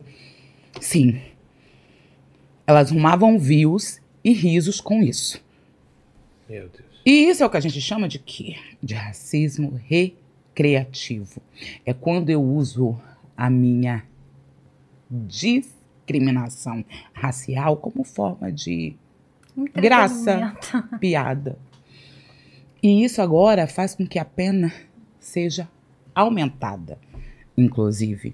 Então, foi um avanço muito importante. Neste caso, eu fiz o vídeo, a denúncia, a decrade ao eu pintei o set, né? E agora elas tá lá, o inquérito aberto e a gente espere e aguarde que elas virem réis realmente. Então, uh, hoje a gente tem uma maior rigidez, mas racismo a gente não combate apenas com repressão. Eu preciso evitar que esse corpo preto seja vítima. Ninguém nasce racista. Se você não nasce racista, você pode também aprender a ser antirracista. Então a gente precisa de casas, a gente precisa que a lei seja aplicada nas escolas, porque ela está em vigor há mais de 20 anos, que todas as escolas do Brasil têm a obrigação de incluir no seu plano anual de ensino, e não só em novembro, o estudo sobre a África, sobre qual a contribuição que a população negra deu em todas as áreas para que o Brasil estivesse posto. Racismo a gente se combate com educação. Então a gente precisa que ali na base a gente comece é, o, a educar a população para que entenda que nós, corpos negros, temos o direito de estar aqui. Luana, e o, aquele caso da escrivã que, que ela que ela se matou, acho que foi uns três meses atrás ou quatro meses. Então, a gente começou falando do assédio é. e eu, eu levei para as tonalidades do assédio sexual, etc e tal. Mas a gente tem uma coisa na sociedade que é a questão do assédio moral. E o assédio moral não é tipificado dentro do nosso ordenamento jurídico. A gente tem até projeto de lei que envolve o quê? É realmente essa situação de violência psicológica contra uma pessoa é, também levando em conta o ambiente de trabalho, um ambiente de hierarquia, etc e tal, mas que existem em outras situações. Acontece que, embora a gente não tenha o assédio moral no ambiente de trabalho, a gente tem o crime de violência psicológica no nosso Código Penal. E ali o que, o que se tem que observar é, o problema é que o crime de violência psicológica no nosso Código Penal ele é só voltado para a vítima mulher. E o assédio moral, ele acontece com vítimas homens e vítimas mulheres. E dentro do funcionalismo público, isso é muito delicado. Por quê? Isso é muito complicado. Porque, às vezes, a, a pessoa é vítima de um, de, desse assédio moral, dessa violência psicológica, e ela não tem aporte para se proteger, porque ela, às vezes, está dentro dessa estrutura que deveria protegê-la. Quem deveria protegê-la ah, é quem a violenta. Entendi. Então, ela não tem saída. Eu posso ser, é, o caso da Rafaela, ele ganhou grande repercussão, mas a gente pode botar aqui três semanas antes, aqui no, em São Paulo, no MP São Paulo, dois servidores se suicidaram. Putz.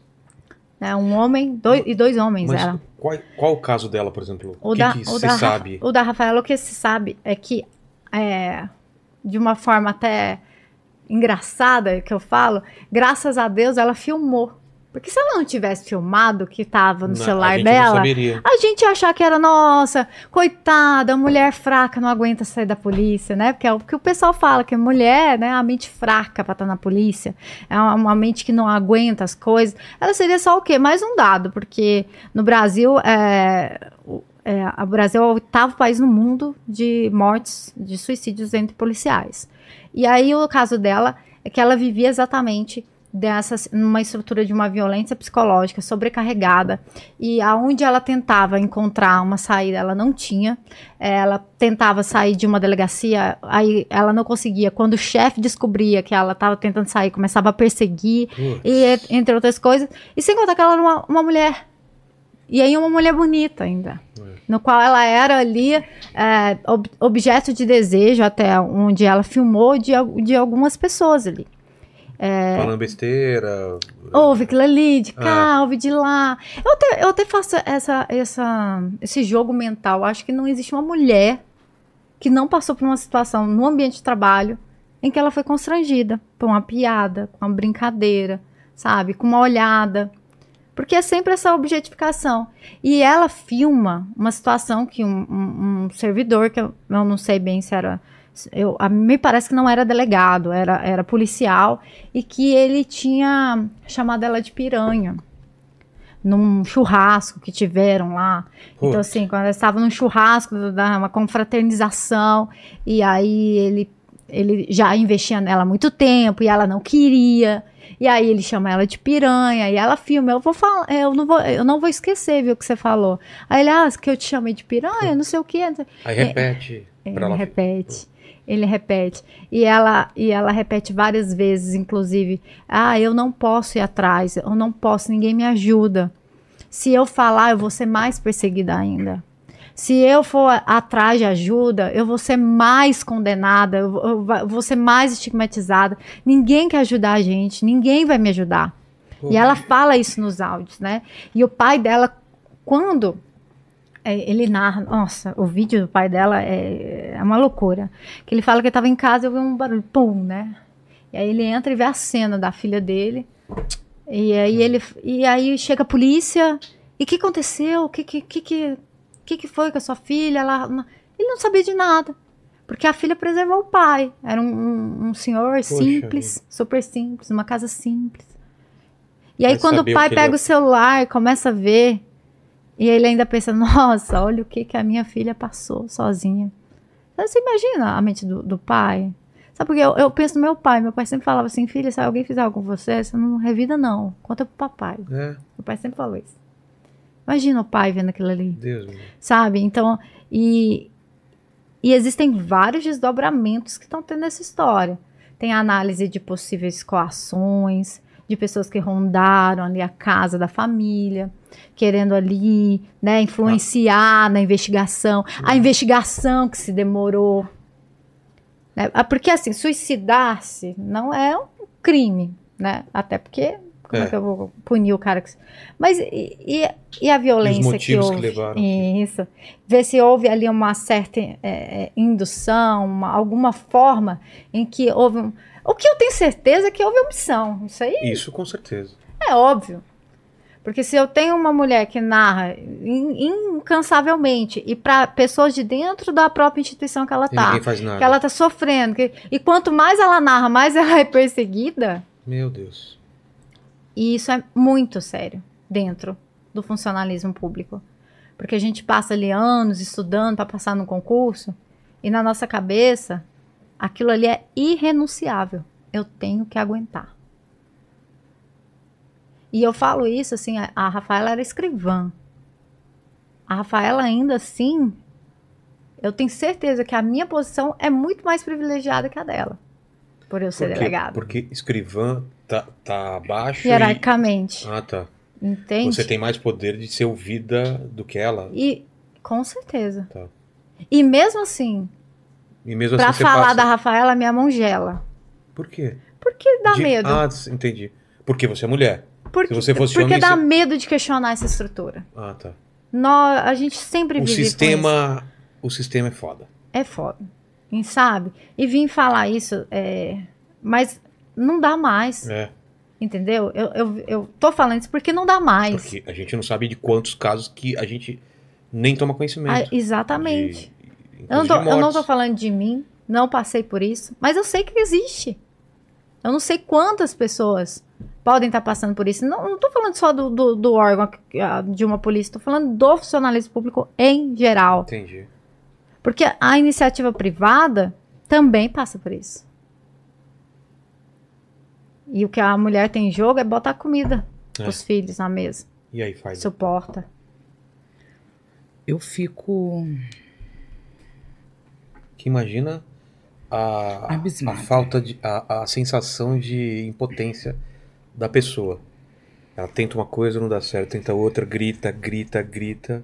Fala, gente, Maluca. tô era a cansado. palavra. É. Era problemática. exatamente, mas a gente precisa voltar ao papo que a gente estava lá ao início. Ponto 1. Um, a gente precisa que mais mulheres ocupem os espaços públicos. Não apenas as mulheres, as mulheres que entendam o legado coletivo que ela faz ali. Ponto. Que não é sobre mim, é sobre nós. Dois, a gente precisa que os órgãos públicos, e quando eu digo órgãos, eu falo sobre a corregedoria, que elas funcionem É.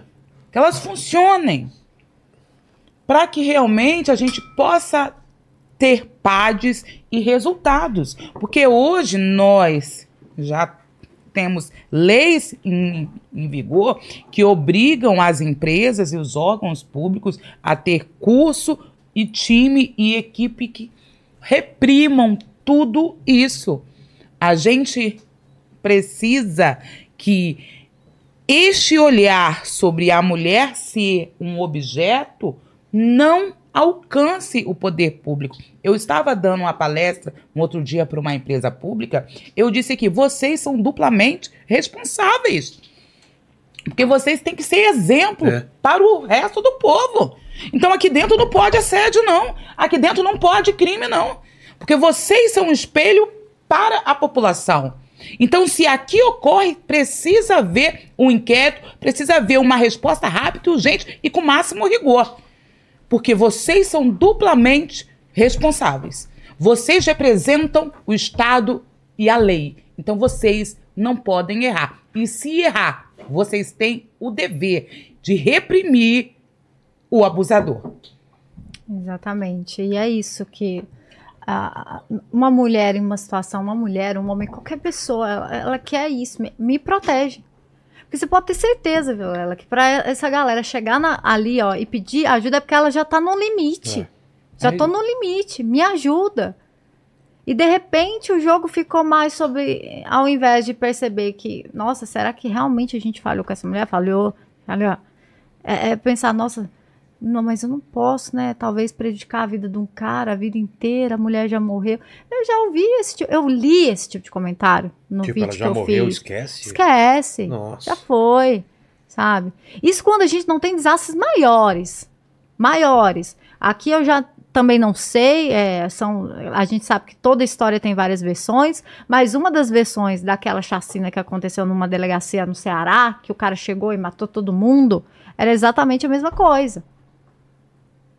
Ah, que eu sofri perseguição, me Nossa. transferiram de cá pra cá. É o áudio, né, que ele manda. Vocês, vocês acabaram com a minha vida, agora eu terminei com ela de uma vez. Acabei com a vida de vocês, e desculpa a família de vocês, mas eu não aguentava mais a perseguição. Então, assim, é um jogo de mata ou morre? Do que, que a gente está tratando aqui? E saúde policial, saúde mental de policial é algo também que não se fala nesse país. E os índices são muito grandes de, de suicídio, né? Ou Absurdo. seja, alguma coisa tem que fazer, porque a pressão, alguma coisa, tudo que, que envolve o Aguenta, cara é... você é polícia. Hoje eu tive que ler sobre, as- sobre as situações que envolveu a morte de um policial aqui Alguém em quer São café? Paulo. Quer café? Eu achei que isso era chopp. Eu tô, vi- você viu que eu olhei assim, É. né, pra poder ver o que que Não, era. não, mas- mas... é café, gente, desculpa. Eu Quer só, só café? tô indicando com ele. Quer é aqui café ou-. É café, gente. o café pode? Pode. sim. Aí não é crime não. Mas chopp também poderia. Quer cerveja? Tem uma Não, cervejinha. não quero. Quer? Não, O obrigada. café eu aceito. Porque senão eu vou comer, gente, não aguento mais comer jujupa. Café ou chocolate Me salva. Esse, esse daqui é chocolate. Você quer ah, eu café? quero chocolate. Então que chocolate e você... Pode ser chocolate. Várias Tá vendo, cervejinhas. Da jujuba pro chocolate. A Fabi falou, porque eu, eu só tinha café, ela falou, "Tra- compra chocolate. Eu falei, quem vai querer chocolate? Eu tô tomando, eu tô tomando todo dia agora. Eu quero a contra. Gente, lembra também que ano passado, foi ano passado que es- explodiu aquela bomba também de mais assédio naquele banco? na Caixa Econômica. É. Então, assédio. foram vários assédios. E, e graças ao MP, é, o negócio andou. Por quê? Porque naquela época, dentro ali e do banco, eles não estavam realizando nada. Tipo assim, ah, vamos empurrando? Vamos, empurrando? Vamos. Então, é isso que eu falo. O poder público não pode relevar. O poder público, ele tem que ser exemplo. Ele precisa cuidar do corpo humano que está ali. E o corpo humano que está ali, ele está doente. E os novos dados que saíram sobre. a- que geraram até a lei de combate ao assédio na esfera federal, eles apontam é, que os casos de assédio que dentro da, da esfera pública federal que alcançam algum tipo de pena, 5,95%. Putz. Só 5%. Que, que mulher que se sente encorajada a algo? Que homem que se sente encorajado a algo? Não se sente. Você sabe que a maior chance é de não acontecer nada. Não acontecer nada. E assim, e, e é o que eu tava falando. Que eu, eu li hoje, não, mas o policial é. Morrer é isso. O policial é Mas- pago pra morrer. mas é isso- sim, eu isso- sentei pra fazer um concurso pra morrer. É, mas o que eu É, sinto, isso que eu o sinto. que eu sinto é isso no Brasil. É muita impunidade pra qualquer crime, pra qualquer coisa. A gente convive com isso de- como se fosse normal, né? Tipo, é assim. Mas a A, a- a maioria das pessoas escapa ilesa, ou não acontece nada, ou é. Mas aí a gente precisa recortar. Quem é que fica ileso? É, exatamente. É Ah, tem isso Porque também. preto e pobre não escapa, É, não, filho. Tem o pessoal que sai Preto e ileso. pobre não escapa, não. Talvez os 5% aí que ela fala que É. é. Exatamente. é não, não escapa. É eu falo muito isso quando eu dou quando eu dou aula e live a respeito de racismo. Se este corpo preto ele é vítima, o processo não anda. O racista não ganha uma pena. Agora, se esse, esse homem preto é réu, é pena máxima. A gente tava É comentando. cadeia sem nem olhar pra trás. A gente tava comentando sobre o caso do. Como é o cara do Flash lá, o ator do Flash? Lembra o nome dele? Paquito, dá uma pesquisada aí. Meu, um branco, né? Lá dos Estados Unidos. O cara. O cara ele, ele gabaritou em todo o código penal e não acontece nada com o cara. E eu tava o Lênin aqui. Mas que eu, é- eu- Aí eu falei assim: e se fosse um negro? Mas ele, é óbvio. Ele, ele tá no filme Ele precisa- principal, ele, ele não precisa perdeu o emprego só- dele, lançou É o isso. filme a e tal. resposta é óbvia. Na, na hora já. Eu só tinha uma, é de uma ser buchinha tirar- de maconha. É. É o Quando- Ezra Miller. Isso, sabe quem é esse cara, né? Meu, esse Sei. cara, o que? De Caramba. agressão, de dirigir embriagado, não sei o quê. Cara, tudo, tudo. E, não, e tipo, normal. É E sabe o que é perdoa, né? engraçado? É que você vê jurisprudência e vê lei utilizando eles como argumento, como motivo. Ah, eu estou fazendo isso porque a população preta está sendo perseguida. Ai, eu vou aqui essa jurisprudência do STJ aqui que está invalidando essa prova aqui é por causa desse cara preto favelado que toda hora tá... não é não, irmão. É- essa massa continua lá. Essa massa não tem dinheiro para pagar advogado para chegar no STJ, não. É isso. Não chega, não. E, e pronto. E é isso que é o mais triste, usar, usar uma massa de justificativa É. e que ela não é atingida. Aí a gente também pode usa- é, falar do caso do, do Prior, né? Que é recente, né? ah, vai Gente, brindar? Claro. Então o meu tem um restinho aqui ainda. Hum, Faz de quanto que é chopp. às e, o ca- vezes e o- é. e o caso do Prior que, é- Prior, que é um cara famoso, ex-BBB e tudo mais. O que, que vocês acham? Como que andou Você começa, eu termino? caso? Boa. Luana começa e a pai... Pá! Cara, então, sobre a questão do Prior, quando ele entra no Big Brother Brasil em 2020, né? Auge da pandemia, já surgiu a história. Ah, é? Não só a história, várias histórias que envolviam o comportamento dele como universitário, ligado a situações de violações sexual.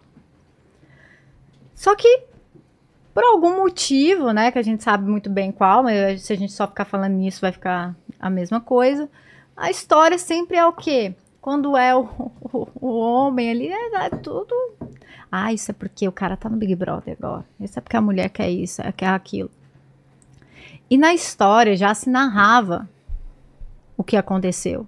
No laudo, na primeira, primeira fala da, da defesa dela, já narrava a laceração de 6 centímetros na vagina dela. Já narrava que ela ficou de fralda, usando fralda, por dias.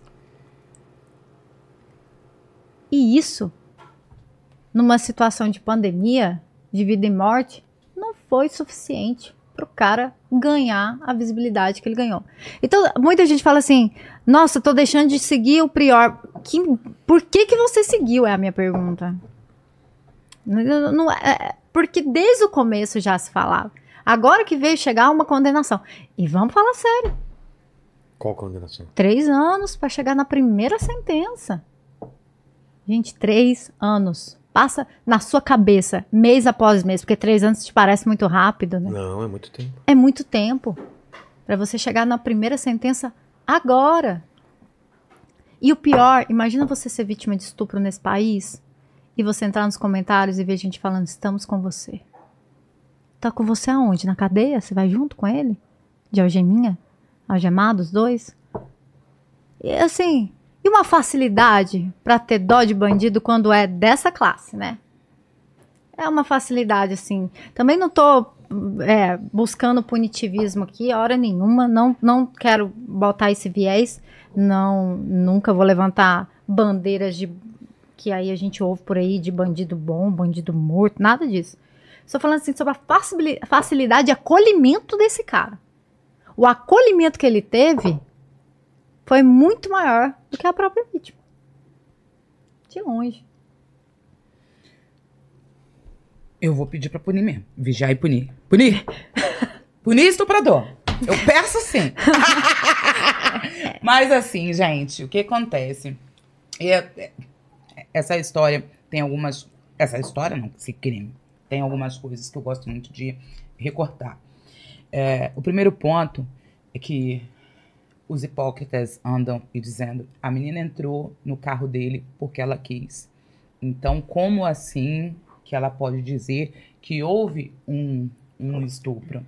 E a gente precisa compreender que, ainda que ela tivesse ido para o motel com ele, ainda que ela tivesse feito sexo oral nele, se na hora da penetração ação, ela falasse não, ele não, não. podia fazer. Claro. Isso é Porque é se ele faz com ameaça, com agressão, com For, uso da força, uso da força, é crime de estupro. Está lá de maneira didática no artigo 213 do Código Penal. Então, ainda que ela tenha entrado naquele carro por vontade própria, todo o após que foi sem anuência dela, é crime sim. O que a gente precisa é parar de normalizar estupros como se a gente estivesse falando sobre sexo. A gente não está falando sobre sexo. A gente está falando sobre violência. Tá? A gente não está falando de. Ai, que prazer, que tesão. Não, a gente está falando de violência. E o grande o, o problema que o Brasil hoje tem é que ele não olha o, o estupro como crime, ele não olha esse cabra como um bandido. Por quê? A resposta é muito simplória. Porque este cara é sempre alguém acima de qualquer suspeita. Mais do que isso, é sempre um cara que é, é bem visto no meio ali onde ele vive.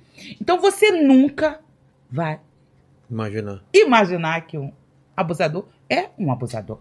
Mas você pode estar ao lado de ele, alguém. Ele, inclusive, se vale dessa imagem que pra, ele construiu cometer. realizar o estupro. Porque se, se, todo mundo sabe que ele é um escroto, você nem se aproxima. Você não vai ver um cara... O cara que, que os números mostram que é. estupram com uma blusa com time, com um boné e um, um fuzil na mão, não. Tá? Exato, exato. Ele vai estar tá com roupinha boazinha, então, tá arrumadinha, frequentando, frequentando lugares bons, o, é. os lugares, e inclusive tá indo à igreja orar. Oh, opa! Vive na igreja Ela fala mesmo, hein, Paquito? Tá? É. Então, assim, a gente precisa arrancar o mito de que o bandido é só aquele que mata, é o é. que faz o, o tráfico de drogas. Estupro é crime. E não importa se é alguém que eu achava que era bom, se é ele não era. E nem que ele ligou E- no outro dia pra perguntar como ela tava. Exatamente, pouco importa. Isso mostra só o quanto ele achou que aquela mulher era um objeto e uma coisa. Então a gente precisa parar de normalizar e abraçar os abusadores. Exato. E, e pronto. E assim, essa visão aí. é- é- eu- sabe, o cara que fala.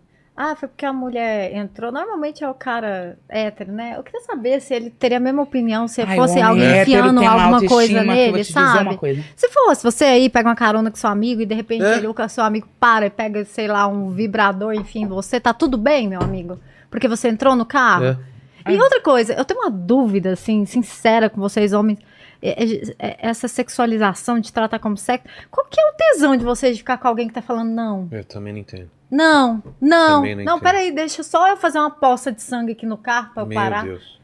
Porque foi quando ele parou, quando ele viu uma poça de sangue. Gente, uma laceração de 6 Mas, centímetros. mas esse caso é o, que, é o que ele foi condenado, porque você falou que tem mais. Uhum. Tem outros casos. Ele, que ele, apareceram. ele tinha Tem outra denúncias denúncia. de, de assédio. é, no caso, foi usado o termo assédio sexual, mas são violações sexuais, que fez ele ser proibido de frequentar aquelas gincanas, jogos que tem universitários, Sei, né? sei. Então, ele, na época, ele já tinha sido, e por esse motivo, Entendi.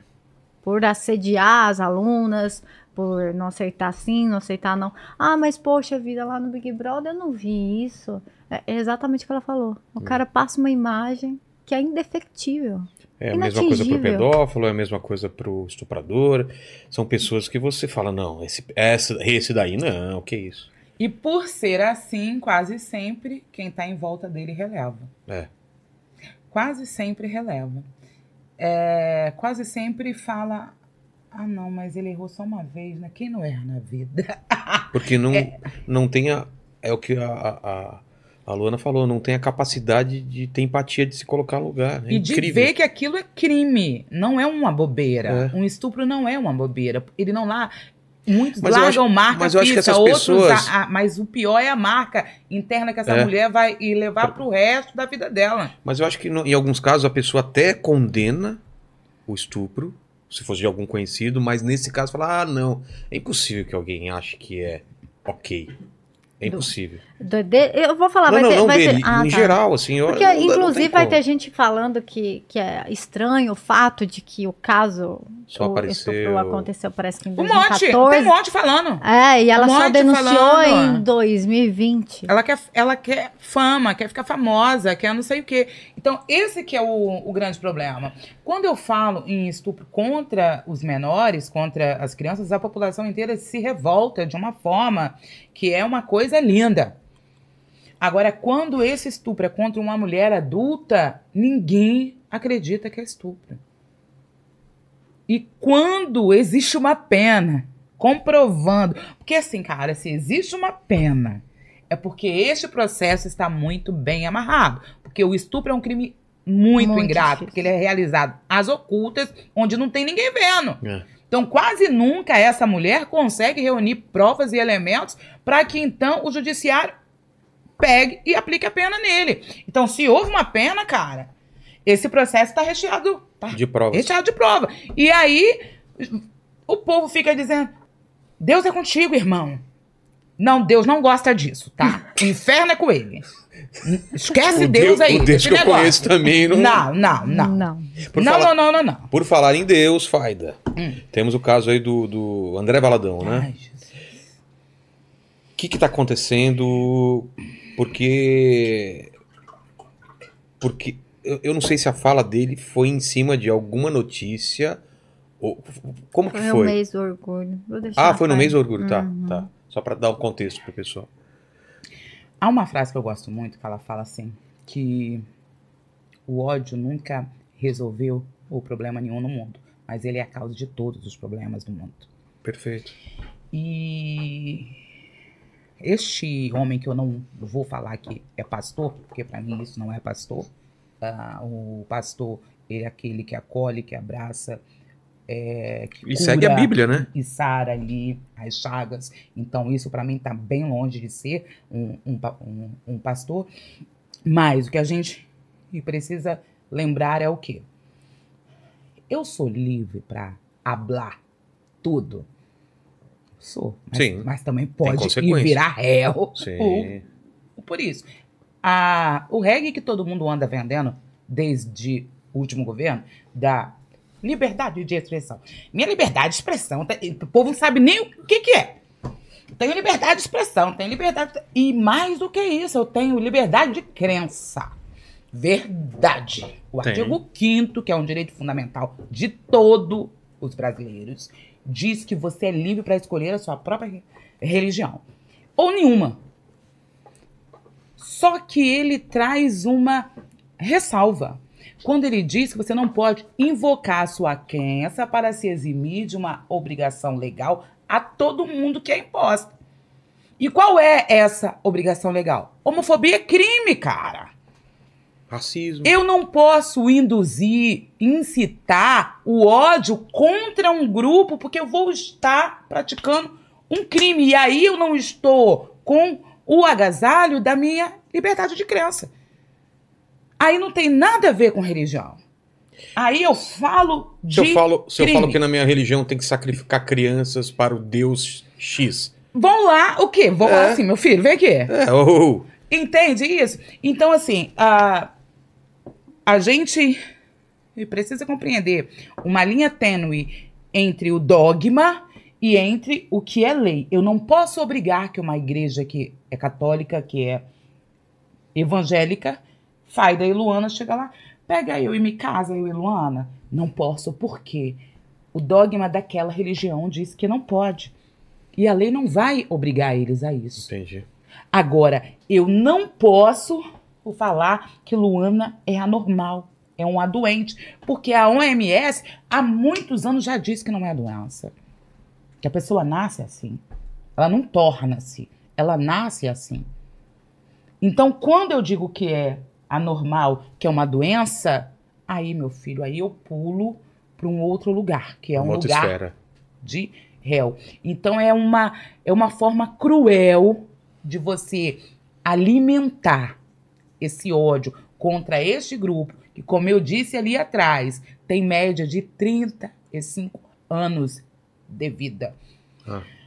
Que é morto com requintes de crueldade.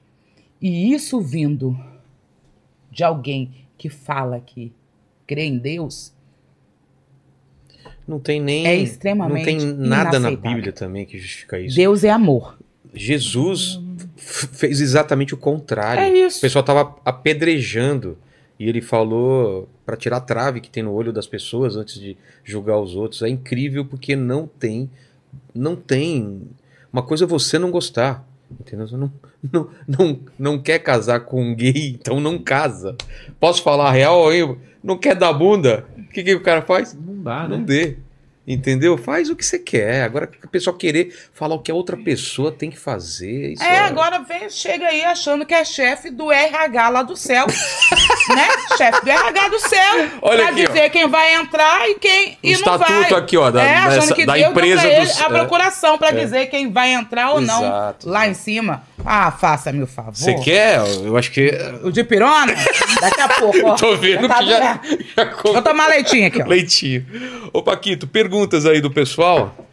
Ó, vamos lá. É, a galera perguntou aqui. Aliás, seu cabelo está maravilhoso hoje, Muito Paquito. obrigado, são seus olhos. Ó, a galera perguntou aqui do caso do Gabriel Monteiro. Hum, bom esse aí, hein? É, vai. Tem tempo que eu não falo de- desse caso. Gabriel Monteiro. Ah, Gabriel Monteiro é- era o, o vereador, né? É, o vereador justiceiro. É sempre assim, né? A, a- a pessoa que ela invoca muita moralidade, ela tá, na verdade, escondendo uma falha que existe nela. É, só, só rapidinho aqui, só para pegar o gancho que eu não falei nada. Eu fico, eu fico chocada com esse senhor, esse rapaz, que se utiliza de uma do território que ele está, da fama dele, do- de tudo que eles conquistaram de 98 até então, por um projeto que sempre trabalhava com uma ideia de amor, me pregar qualquer coisa, menos amor. Então, é, e pregar um Deus que veio para matar, roubar e destruir. Esse é o Deus que eles têm pregado. É. Um Deus que te rouba se você não dá o dízimo, que te castiga se você não faz aquilo e que te mata se você não segue. Ora, se quando a pessoa faz tudo isso, ela pega a Bíblia dela, o sacrifício de Cristo e joga pra, pra nada, né? E vem falar de amor. E eu fico completamente impactada. E aí você vai vendo essas nuances de moralidade. Nossa, é tanta moralidade em cima desse assunto, é toda hora volta nesse assunto. Cara, não vence esse assunto. Todo ano essa família vem falar desse assunto. Ah, é recorrente então? É. Não sabia. Quando a CIA, a Boticário, não sei, fez a primeira propaganda do Dia dos Namorados que usavam um casal homoafetivo, foi a irmã que foi a público. Nós não vamos aceitar. Vai aceitar. Vai aceitar. É, é a gente que é a sociedade que não tem que aceitar. Viver. eh, Presta atenção numa coisa. Eu preciso que os evangélicos entendam isso. A partir do momento que você prega um Estado religioso, isso aqui não quer dizer que vai ser um Estado religioso evangélico, não, meu amigo. É. Se a canoa vira, a Vira. gente vai lá ver o Islã, o que, que Ou aconteceu. candomblé, e aí? Você E aí? aceitar na boa? Você vai aceitar? Não é religião que, que dita regra no nosso país e não deve Não pode. ser. Não pode Toda vez ser. que aconteceu isso, deu merda e a gente sabe na história. Não pode ser. Então, é, é muito complicado isso. E, e eu falo como uma pessoa que professa fé. Eu tenho a minha fé. Uma fé cristã ainda. E que eu fico completamente bas- embasbacada, porque o que me leva à fé cristã é a pregação do amor. Não isso aí que estão pregando. Não essa separação completa. É. Como diz a, a, a FAIDA, esse RH aí do céu. Exato. Uma classificação que vem de acordo com, comigo e eu ainda sinto. Você pode ser demitido se você não estiver dentro do padrão lá. Não É, existe E aí você vai pegar e vem Gabriel Monteiro. Nossa, eu vou ser o cara que vou denunciar tudo que está acontecendo. E ele ganha. E ele vai atraindo o quê? Ele vai atraindo multidão, sabe? Esse que é o problema desse tipo de pessoa. Os idiotas não vencem porque são bons, porque são muitos. Então vai juntando, né? Atrai, aquela fala atrai. Afinal de contas, não se, não se aumentou o número de racistas no Brasil, não se aumentou Também o número de nazistas. Tá se Sempre apare- existiu, só que agora ele é estimulado Concordo por essa totalmente. ideia de, ai, estou na minha liberdade de expressão. A sua, a sua liberdade de crença não te dá liberdade de cometer crime.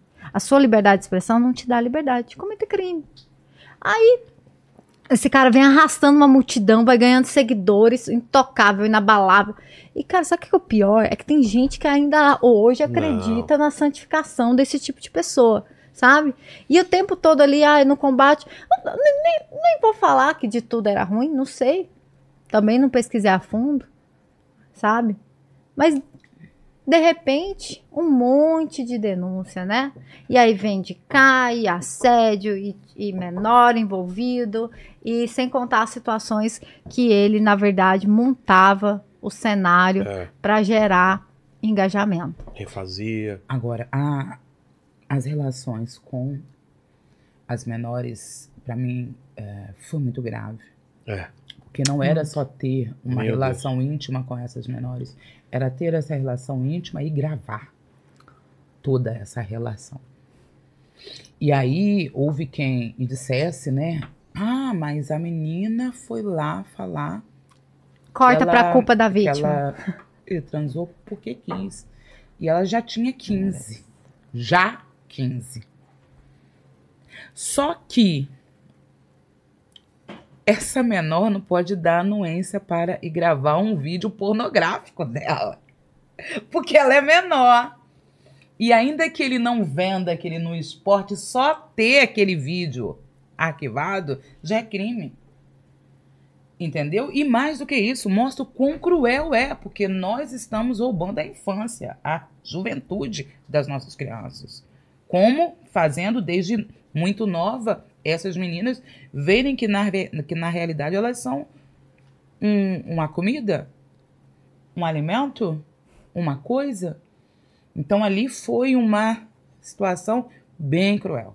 Bem cruel. E, e eu, eu- é interessante isso. As pessoas têm que parar com essa ideia de filmar os outros, sabe? Antigamente, ah, nós mulheres sempre fomos ensinadas assim: olha, cuidado para não engravidar, né? Nas suas primeiras relações, a gente sempre é, agora, né? Essa geração É. agora, porque antes, né? Essa geraçãozinha assim, ó, da minha pra cá, você falou muito de anticoncepcional, de proteção. Hoje, quando você vai é, é, educar um adolescente sexualmente, você fala, não deixa te filmar. Não deixa te filmar. Porque é uma geração que tudo tem que estar aqui, ó, É. no celular, toda a gente tava hora. falando esses dias, tem uma, uma, uma modinha, né, de, do, da, da- Como que chama? Foto pós. A gente tava falando aqui. Pós-coito. Pós-coito. Transam, Ah. claro, é, é, deixa, os dois fazem isso, mas não vê as- a consequência e posta. Tipo, acabaram de transar e posta, não sabe o que, como pode ser usado isso, né? É- Não, e e a sensualização teve uma É. trend também, parece, no TikTok, que era a, a- o- a sombra da silhueta da mulher, das partes da mulher. Mesmo. Então, assim, sempre uma, uma, vi- É. uma sexualização e que envolve criança e adolescente, quando nós temos leis muito fortes. É, eu- quando eu- trabalha com criança A e gente já falou aqui em adolescente. algum programa. É, eu acho que em algum momento, e tem que ser logo, a galera tem que ver essa coisa do TikTok. Vou usar o TikTok como, como exemplo, mas é uma sensualização de criança feita como maior normalidade de quem assiste e de quem faz. Isso tem que ser feito alguma coisa, não é possível, entendeu? Não, e não é só lá, né? Não, São não, em eu- várias redes. eu- eu Inclusive, cito o to- o o Discord TikTok. tá, o Discord tá muito pior. É que o Discord é uma coisa mais tá- fechada, eu nem manjo muito Tá Discord. muito. O O, TikTok Twitter, é uma coisa. o Twitter, Deixa eu te então, falar, o Discord parece fechado pra nós, pra essa É. geração aí, ó. É, é Aqui, ó, tipo tipo o WhatsApp? Instagram aqui. É, tipo- é mesmo? É, e lá tá É mesmo? coisas. Mas o- né, o Twitter, co- o que, que tem? O Twitter é a mesma coisa, porque eles criam lá, onde é Como? o, o Discord, Vão e- criando os grupos, né? e, e E repostam migra? lá no. Migra. Ah, tá. Vai. Tudo lá no Twitter. Coisa de, É, de então. mandar arrancar a pele, É, de se então, cortar. é de desafio, de- é. e houve uma, uma, Ah, eu uma tenho tanto menina medo dessas coisas. Assim. que era menor e veio pra mim desesperada que o cara fazia ela enfiar objetos nela. Ela era menor, cara. Meu Deus. Objeto. Então, assim, com o avanço de uma era de mais. é, é, e também os pais que não ficam em cri- cima também, né? Dessas É coisas. complicado, é complicado, ah, porque hoje o, o pedófilo, o abusador, ele ele também arrumou uma outra roupagem. É, tá to- porque o mundo tá muito está mais fácil uma ele, nova é. roupagem. Então a gente tem que ficar bem alerta mesmo. É E- assustador. E, e os pais têm que parar de falar, eu já, já falei sobre isso, os pais têm que parar de achar que o seu filho, ah, não, meu filho é tão bonzinho. Não, é- Não. Ca- Cara, não vigia, sabe o que acontece, vai é. ver o que está acontecendo. É. Não tira o olho da tua cria. É. Nossa, mas é uma responsabilidade muito pesada para os pais. É! Eu não posso transferir para o outro. Exatamente. Eu não posso virar É e falar, assusta- vou armar pro- os professores para que eu não tenha um problema se alguém entrar numa escola. Não é, vai armar um É. professor? Que ideia é essa idiota? Sabe? Então, assim, é tudo. O trabalho de prevenção, ele reuniria. Começa em casa, né? Sabe? Se você não tem como estar o tempo todo em cima, também não tô aqui pra martirizar a vida dos pais. Você não tem o tempo todo pra estar ali, cara, então corre aqui, né? Bota, bota um aplicativo, É. bota um gerenciador, bota alguma coisa, E conversa também, né? conversa, saiba falar, saiba a- a- Explica as atingir. consequências. E, e- porque essa criança, esse adolescente tá aí. E a gente vai ver uma geração agora, dentro desse mundo da pedofilia, que vai surgir as montagens, É. as replicações com Exato. base na inteligência artificial. Você vai ter criança e adolescente em situação de cenas pornográficas, de filmes pornográficos, utilizando o videozinho que ele posta ali no TikTok, É. a dancinha que ele faz. Eu vi E uma isso é matéria crime. disso. é, cara, é assustador. A inteligência artificial Quanto é mais você assustadora. posta, a pessoa tem esse material e faz o que quiser, né? assustadora. É assustador mesmo. Pô, eu fiquei até mal, porque eu tenho uma criança de 5 anos, fiquei mal mesmo.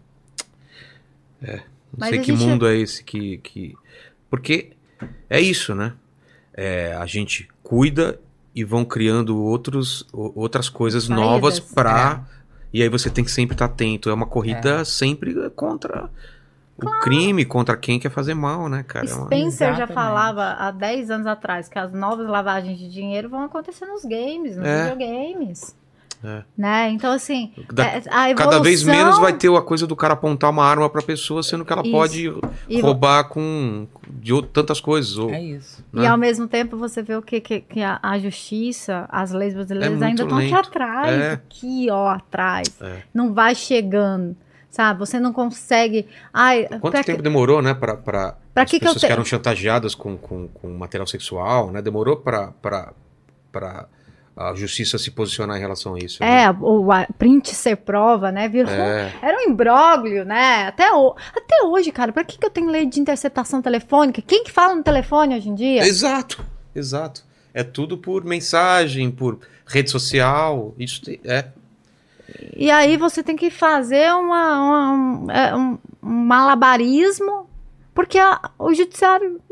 Aí você se pergunta, por que não? É. A quem interessa não legislar isso? Claro. Por que que tá parado?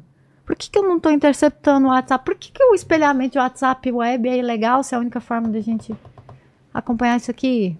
Pra que, quem que, aonde a gente E vai outra parar? é parar. Isso, desculpa, eu sou radical. As pessoas em todas as redes sociais não podem ficar anônimas no sentido de você não saber quem é a Ai, eu pessoa. odeio isso, eu já falei. Porque senão a pessoa se sente muito poderosa e fala: eu posso, comer- eu posso xingar, posso ameaçar, posso mentir, posso fazer o que quiser, porque É não sou eu. Eu não, a gente tá na rede social com a nossa cara. A gente, se a gente falar alguma coisa lá, a gente vai sofrer as consequências. Ah, o que funciona no real tem que funcionar no Exato. virtual. A galera ainda não se ligou que é o mesmo mundo, já não é mais separado. Porque no começo, né, na internet eu sou uma. Não, aquilo lá é o nosso quintal, é a mesma coisa. E, é, é- enquanto não mudar isso, eu vejo pelo Twitter ou pelas redes sociais, a galera cai matando e fala os absurdos, inventa coisa e não tá nem aí. Pode falar, te vi ontem não sei aonde com tal pessoa, tá? E não sei o quê. Pronto. Aí você vai ver lá, é uma foto de um anime, não sei o que, você não sabe quem é a pessoa.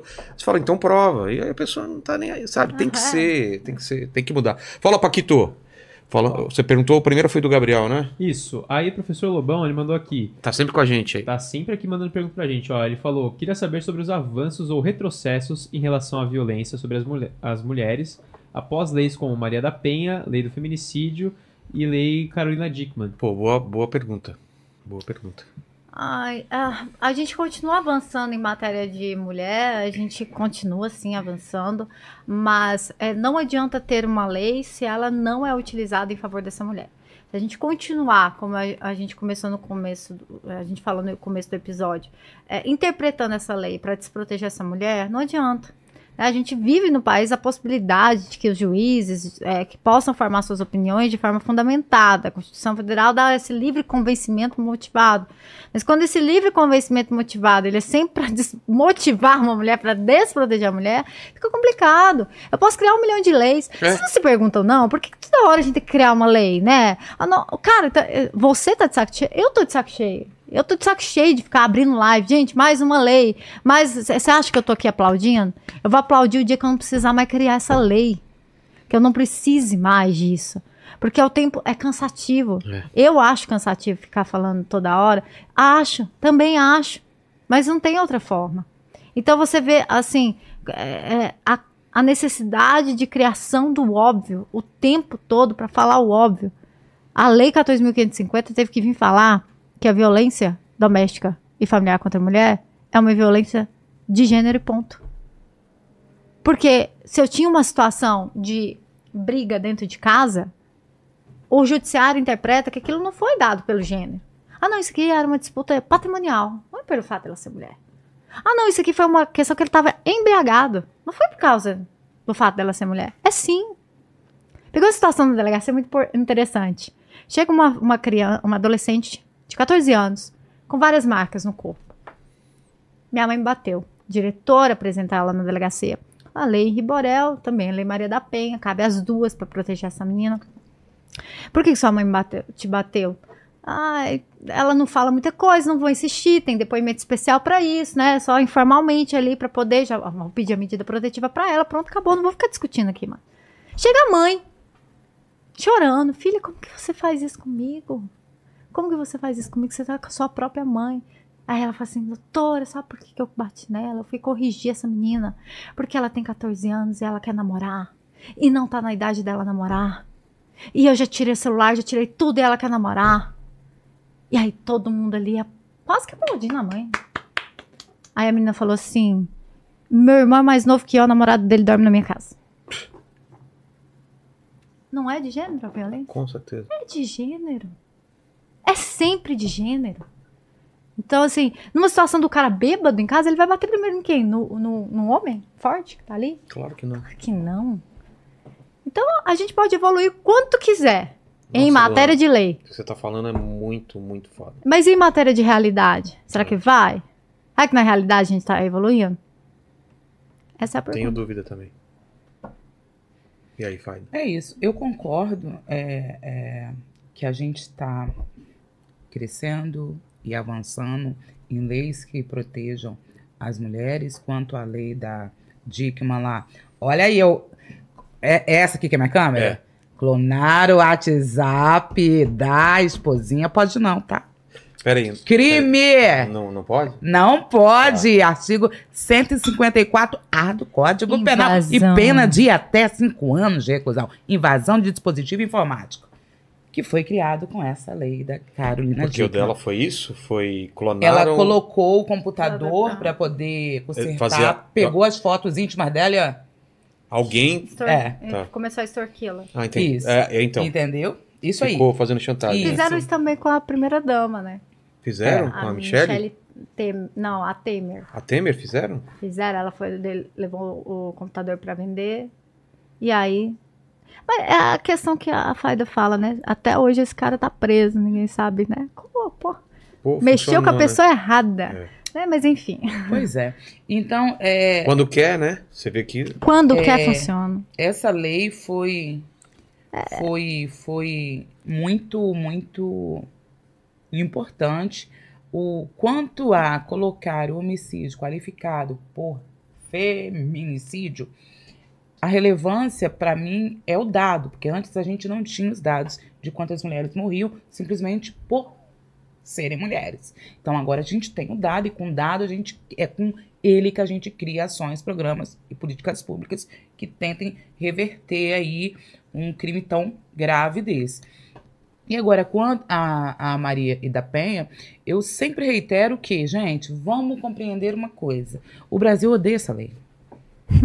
o judiciário odeia o sistema, os atores que trabalham com a tudo. justiça odeiam essa lei. Todo mundo odeia, todo mundo menos nós as mulheres no caso. Todo mundo odeia essa lei. E por quê? Porque ela não foi eh, criada de um amor que o Brasil teve às mulheres.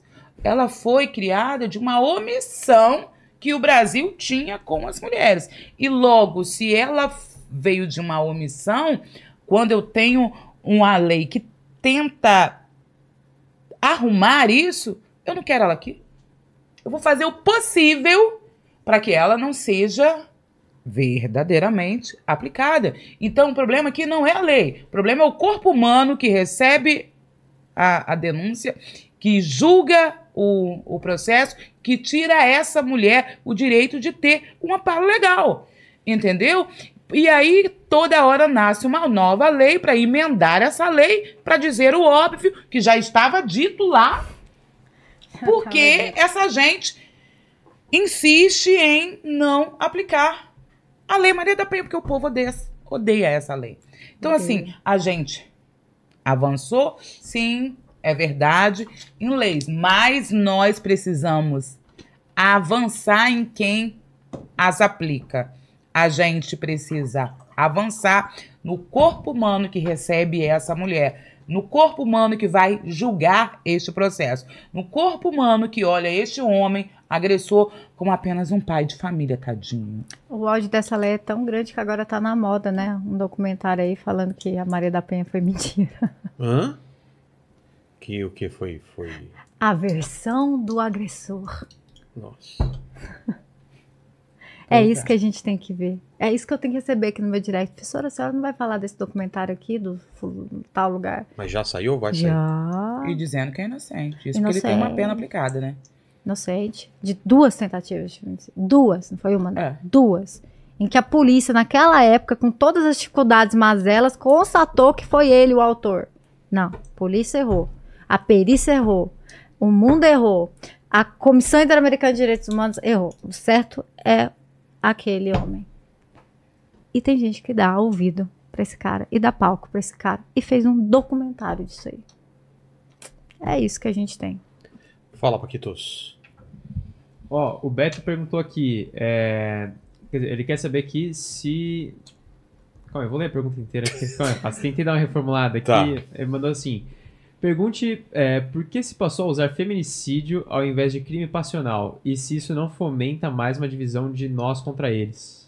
Gente, vamos lá, vamos lá, vamos lá, vamos lá. Boa vamos lá, pergunta, né, vamos hein? lá? Não, é boa Agora porque a o Faida povo não vai- sabe do negócio. Faida vai destruir agora, porque, né, ela é o que ela queria. Vamos lá. Agora é contigo. O problema é que o povo não sabe como é que o reggae é feito. O reggae é muito bom. Vamos lá, gente. Inclusive, o primeiro vídeo meu que eu viralizei foi esse. É? De uma, de, de, uma, de, uma, de uma pessoa falando: Olha, o homicídio é crime contra os homens. O feminicídio é um crime contra as mulheres. Eu falei: Epa! Qual código penal você tá lendo, anjo? Mudou o código que eu não li? Tô não sabendo. Porque só existe um crime que tira a vida extraútero. E esse crime se chama homicídio. Então você precisa compreender o quê? Que o feminicídio não é um crime, é uma qualificadora no crime de homicídio. Bom. Que pode ser homem ou pode ser mulher e pode ter outras qualificadoras. Vamos lá. Eu posso pegar ele, que é você, e matar agora. Homicídio. Você falou assim pra mim, gaga? eu, ah, você riu de mim porque eu sou gaga, né? Pum! E mato agora você. Nossa, Faida, fiquei com medo agora. E aí, Aí é o quê? Qual é a Aí qualificação? eu- pode Tem que prender que a Faida. Luana fala assim, Faida vai e vira réu por homicídio qualificado por motivo fútil. Mas o seu homicídio também vai ser qualificado. Eu posso o- o- pegar o bonito ali O Paquito. E, e jogar fogo nele e matar. Ah. Eu posso virar réu Mas- num homicídio qualificado por meio Cruel. o, o cruel ou de fogo explosivo. Entendi. Então existem várias O hediondo também? qualificadoras. É isso qualificadoras. qualificado é o de. É, Ah, tá. existem várias qualificadoras. Putz, isso é em qual muito bom O explicar. homicídio pode ser qualificado e o feminicídio só é mais uma delas. Matar eu. É. razão Ah, da tá. minha função. Entendi. Então, assim, e, e este é só mais uma dela. Agora, o crime de homicídio, que tá no artigo 121 do nosso Código Penal, ele serve pra mulher e pra homem. Por favor, gente, Não fala mais besteira. 121 do Código Penal, dá uma lidinha, dá uma lidinha, Gente, ajuda a Titi aqui. E literalmente são duas palavras e o povo não entende. É lá, matar alguém. Ponto. É, matar alguém. Alguém é quem? Alguém é homem, alguém, é mulher. É. Alguém é quem? É Acabou, nós. Acabou. É nóis. Maravilhosa explicação. Fala, Paquito. Ó, a galera tá chamando bastante a Faida aqui de Analyse Kitchen. É, eu queria entender de onde que é esse apelido. Você aí. não sabe, não? Não. Então, quando, quando... Abre aí, Paquito, um Google e bota Analise Kitchen do Brasil. Você vai ver eu. Olha ela. Por quê? Analise Kitchen é, é um personagem vivido por ninguém menos que ela, a Viola Davis, né? Em uma série que ela era o quê? Uma mulher advogada criminalista. Ah. E o pessoal fala que é minha cara, porque ela é brava, ela fala alto, ela. É a nossa Viola Davis. Espaçosa, Que exatamente. um Oscar E pra essa mulher. aí, ah, os meus crime lovers, Cream meus Lovers. crime lovers, dizem que eu sou a Annalise Kitchen do Brasil. E é É mesmo. isso. Tem foto aí? Melhor que. Boa, boa. Ele vai colocar foto aí pro pessoal. Melhor ainda que. É. Manda aí, eh, Paquitos. Ó, é, e o pessoal perguntou aqui também, assim, o pessoal aí, não, não conheço, não sei quem é, mas Tá. perguntou se aparecer nu em público é crime. é uma dúvida sua, Não, então. Não, a galera aí. Tá, eu Não- sei que é uma dúvida é do minha. Paquito. Meu Deus, Paquito. Não, não é minha. tô Tá, é tá minha, bom, tô eu- que é minha. Eu sei que é sua, Era cara. pra ser? Não era pra ser, né, ô, Luana? Fale. É, ela tá obsceno, né? Tô obsceno. né? É isso. O, o, É sobre ouviu, Paquito? Mesmo se a pessoa tiver um corpo belo e estrutural, assim. Mas não é sobre o corpo, é sobre o ato obsceno. Exato, cara. E, inclusive, vou aqui também largar um outro recado para os ousadinhos de plantão. Né? Que gostam aí de fazer um amorzinho em qualquer lugar, na praia, No- na, na chuva, praça. na rua e na fazenda. Pode não. É crime de ato obsceno. Para, meu filho. É, Fazer essas coisas no telhado, na É sacada, Pode na não, Faria pode não, Lima. pode não. Que você Pode vai sair aí. O quê? Olha só. É ela. Olha, ah, tá escura a outra, Ai, né? linda. Ai, você viu? Maravilhosa. Tema mais. É. Mas dá pra ver, né? O pessoal tá na, na tela Não, e aí, a, dá a Faida ver. tá feliz ali. ó. É. Tem umas fotos dela que ela tá bem com essa cara mesmo da Baiana. É, ela tá uma cara séria, né? Seriona, assim. Fala aí, Paquitos. Pergunta- Perguntaram também se criar perfil fake é crime. Se perguntaram, é porque eles sabem que é, eles já, eles sabem, né? eles já viram. Claro que assim, porque assim, quando eu crio um- uma conta fake para realizar algum dano contra alguém, eu não só respondo pelo crime de falsa identidade, como pelos crimes contra a honra deste alguém que eu realizar. Exatamente, porque para você criar um perfil dentro de uma, de uma rede social, você tem que atribuir idade, data de nascimento, você tem que atribuir alguma coisa. E aí, a partir do momento que você estiver falseando os dados sobre você, você está cometendo um crime. Tá? E, nem, e isso aí é uma coisa que nem o réu tem direito no Brasil. É se identificar falsamente. Então ele tem que se identificar, você não tem o direito de não não se identificar. Né? Foi uma discussão até que recente aí do, dos nossos tribunais superiores, se não, é, não seria ilegal criminalizar o fato de que num acidente de trânsito o cara fuja. Que ele teria que ficar ali para prestar socorro. Tem que ficar, tem que se identificar. E pronto, acabou. É isso. Ó, a galera perguntou aqui também do Monark, se o que ele tá fazendo é algum tipo de crime. Olha a cara se da ele- Faida. Se ele tem que ser tipo. Tá ficando puxado, hein? O final vai, vai, vai. chegando- É, vai- vai piorando. Vai assim, elevando os É, problemas. melhor Hein, Paquita? De propósito? é uma piada pra você? Ai, vai, vai. Mas vai comentar ou não, nem... Não, um Comenta, eu já, eu já gravei vídeo, já fiz várias coisas, já disse que, assim, o que que acontece? É, eu acho que ele age de uma maneira criminosa, porque eu não posso usar do reggae da a liberdade de expressão para praticar crime. Liberdade de expressão não é alvará para praticar crimes contra grupos minorizados. Porque sempre o ataque é contra grupos minorizados. É negros e judeus e gays. Então a gente precisa saber que quando eu faço algo que mexe com a dor do outro, que alimenta o ódio contra o outro, que exclui o outro, isso não é piada. Isso é crime e, como tal, ele precisa ser encarado. É o que eu acho. Exatamente. Eu sei que, que se você for pegar o pé da letra, você vai encontrar doutrinas dentro do Código Penal de todas as, as vertentes sobre indução, sobre incitação de violência. Mas você imagina você falar assim, cara, eu sou a favor que se o cara quiser ser racista, ele pode ser racista. É isso. É, Eu sou a favor que se o cara quiser ser um pedófilo, ele seja. Se, se você não tá com isso aqui alimentando um discurso preconceituoso, se você não tá induzindo, se você não tá instigando um discurso preconceituoso, eu não sei mais o que, que estamos falando. Agora, é claro, a nossa lei brasileira ela precisa melhorar muito a respeito desses discursos de ódio disfarçados aí que ele trabalha, da forma que ele trabalha, porque ele gosta de trabalhar com isso, com disfarce, com não estou incitando, não estou praticando, estou defendendo, estou sendo aqui democrático. Isso aqui precisa ser melhor trabalhado. A gente precisa melhor trabalhar no Brasil questões envolvendo nazismo, no nosso, no- na nossa doutrina, no nosso código penal, ele é, na 776, ele é extremamente discreto e difícil. Fica exigindo é, uns dolos específicos. E, e a gente está chegando num ponto que vai eclodir. Porque o que, que você aplica de pena pro cara que tatua uma suástica? Você vai arrancar o braço dele? Dá vontade. Então, assim, a gente vai chegar num momento que vai eclodir. Só que é o, o que a Faira já falou no começo. Você acha que o, judici- que o legislativo vai se preocupar com isso? Não, a gente vai ter que esperar o judiciário fazer alguma coisa. Entendi. Paquito. Ó, e o pessoal perguntou também se usar castigo físico pra corrigir o comportamento dos filhos, se é crime. Ah, eles adoram ouvir isso. Ah, Os menores, ele- eles, são, eles são, eles ficam assim, ô tia, meu pai pode me bater? Grava É aí mesmo? Grava aí Pode- pra mim. Grava um vídeo aqui pra mim, por favor. Meu pai pode me bater, ele pode me obrigar a ir à, ir à igreja dele? Pode, eles vêm todos os dias. Mas assim, não pode.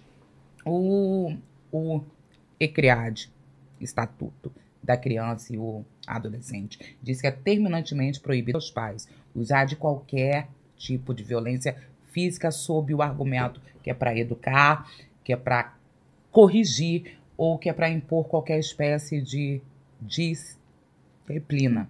Não pode. Ponto. Acabou. Ó, a Isabela perguntou aqui é, se já aconteceu de alguma pessoa vir relatar pra vocês que ela sofreu algum crime, mas só descobriu depois de assistir algum vídeo de vocês. Como assim? Várias Ela não vezes. sabia que era um Aham. crime o que fizeram com ela? Exato. É mesmo? Principalmente crimes isso? contra a dignidade sexual. É? Várias O Fórum de Estocolmo relatou que 86% das mulheres que foram vítimas na primeira infância de crimes sexuais só foram perceber que eram vítimas quando adultas. Caramba. E assim, e isso, isso é o, o incrível. Eu falo que é, todo mundo que me segue, eles sabem que eu não tô ali pra arrumar like, né? Eu não tô ali por conta disso. Até se fosse, eu botava um vídeo todo dia com o, o assunto em alta, né? A missão, o legado é outro. É educar, alertar, ensinar. E eu fico muito contente quando eu vejo que eu explico sobre um crime e eu recebo um e-mail, um direct, falando: caramba, então isso era crime? Eu não tinha ideia que isso era crime. Então, ah, o trabalho que a gente faz online de levar essa educação em direitos ao público em geral, eu, no caso, não uso uma linguagem rebuscada, porque eu entendo que o povo que, que trabalha com direito é um povo metido a besta, chato, que usa uma linguagem que ninguém entende, mas que o direito é de todo mundo, caramba. Então eu uso a linguagem que eu falo com as minhas amigas, com meu esposo, uma linguagem que é didática, é simples, para que todo mundo entenda. Para que alguém com um mestrado, para alguém que seja iletrado, veja o vídeo e fale assim: caramba, então isso é crime. Nossa, então isso é lei. Entende? Então eu fico muito alegre quando eu, eu recebo e-mails e directs, e quase sempre recebo, relatando que um vídeo meu deu um, um clarão para ver que aquilo era crime. Entendi.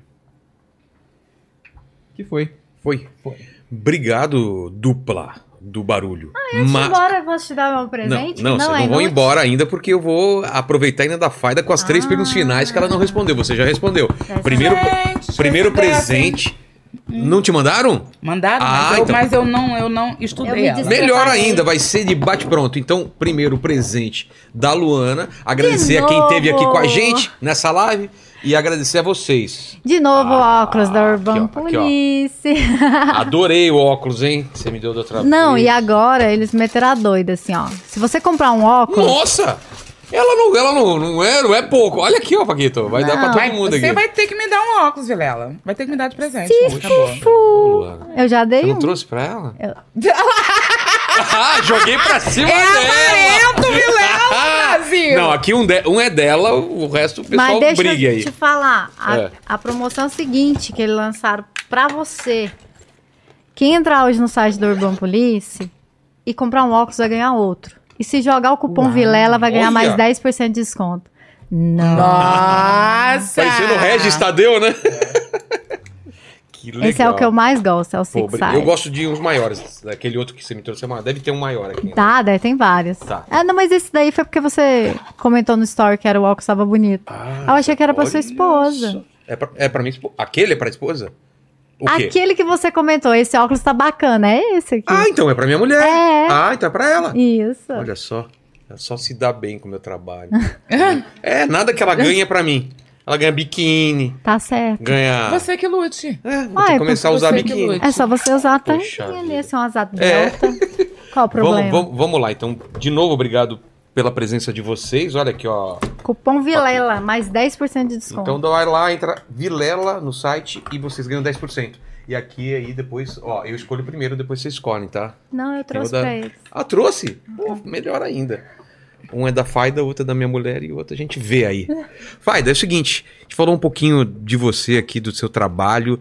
Queria que você falasse qual foi o momento mais difícil da, da tua vida, do, da, da tua carreira que você passou. Foi quando eu fui fazer um, um despacho com um, um juiz de um, um processo e ele achou que eu não era advogada. Foi a parte mais O que, complicada. que ele falou? Olha assim, eu tava lá toda linda, negra. Ela é negra. De blazer, com meu Laviette é belle Lancôme francês. De toda toda montada, né? Porque Sei. a gente a gente gosta de andar bem arrumadinha.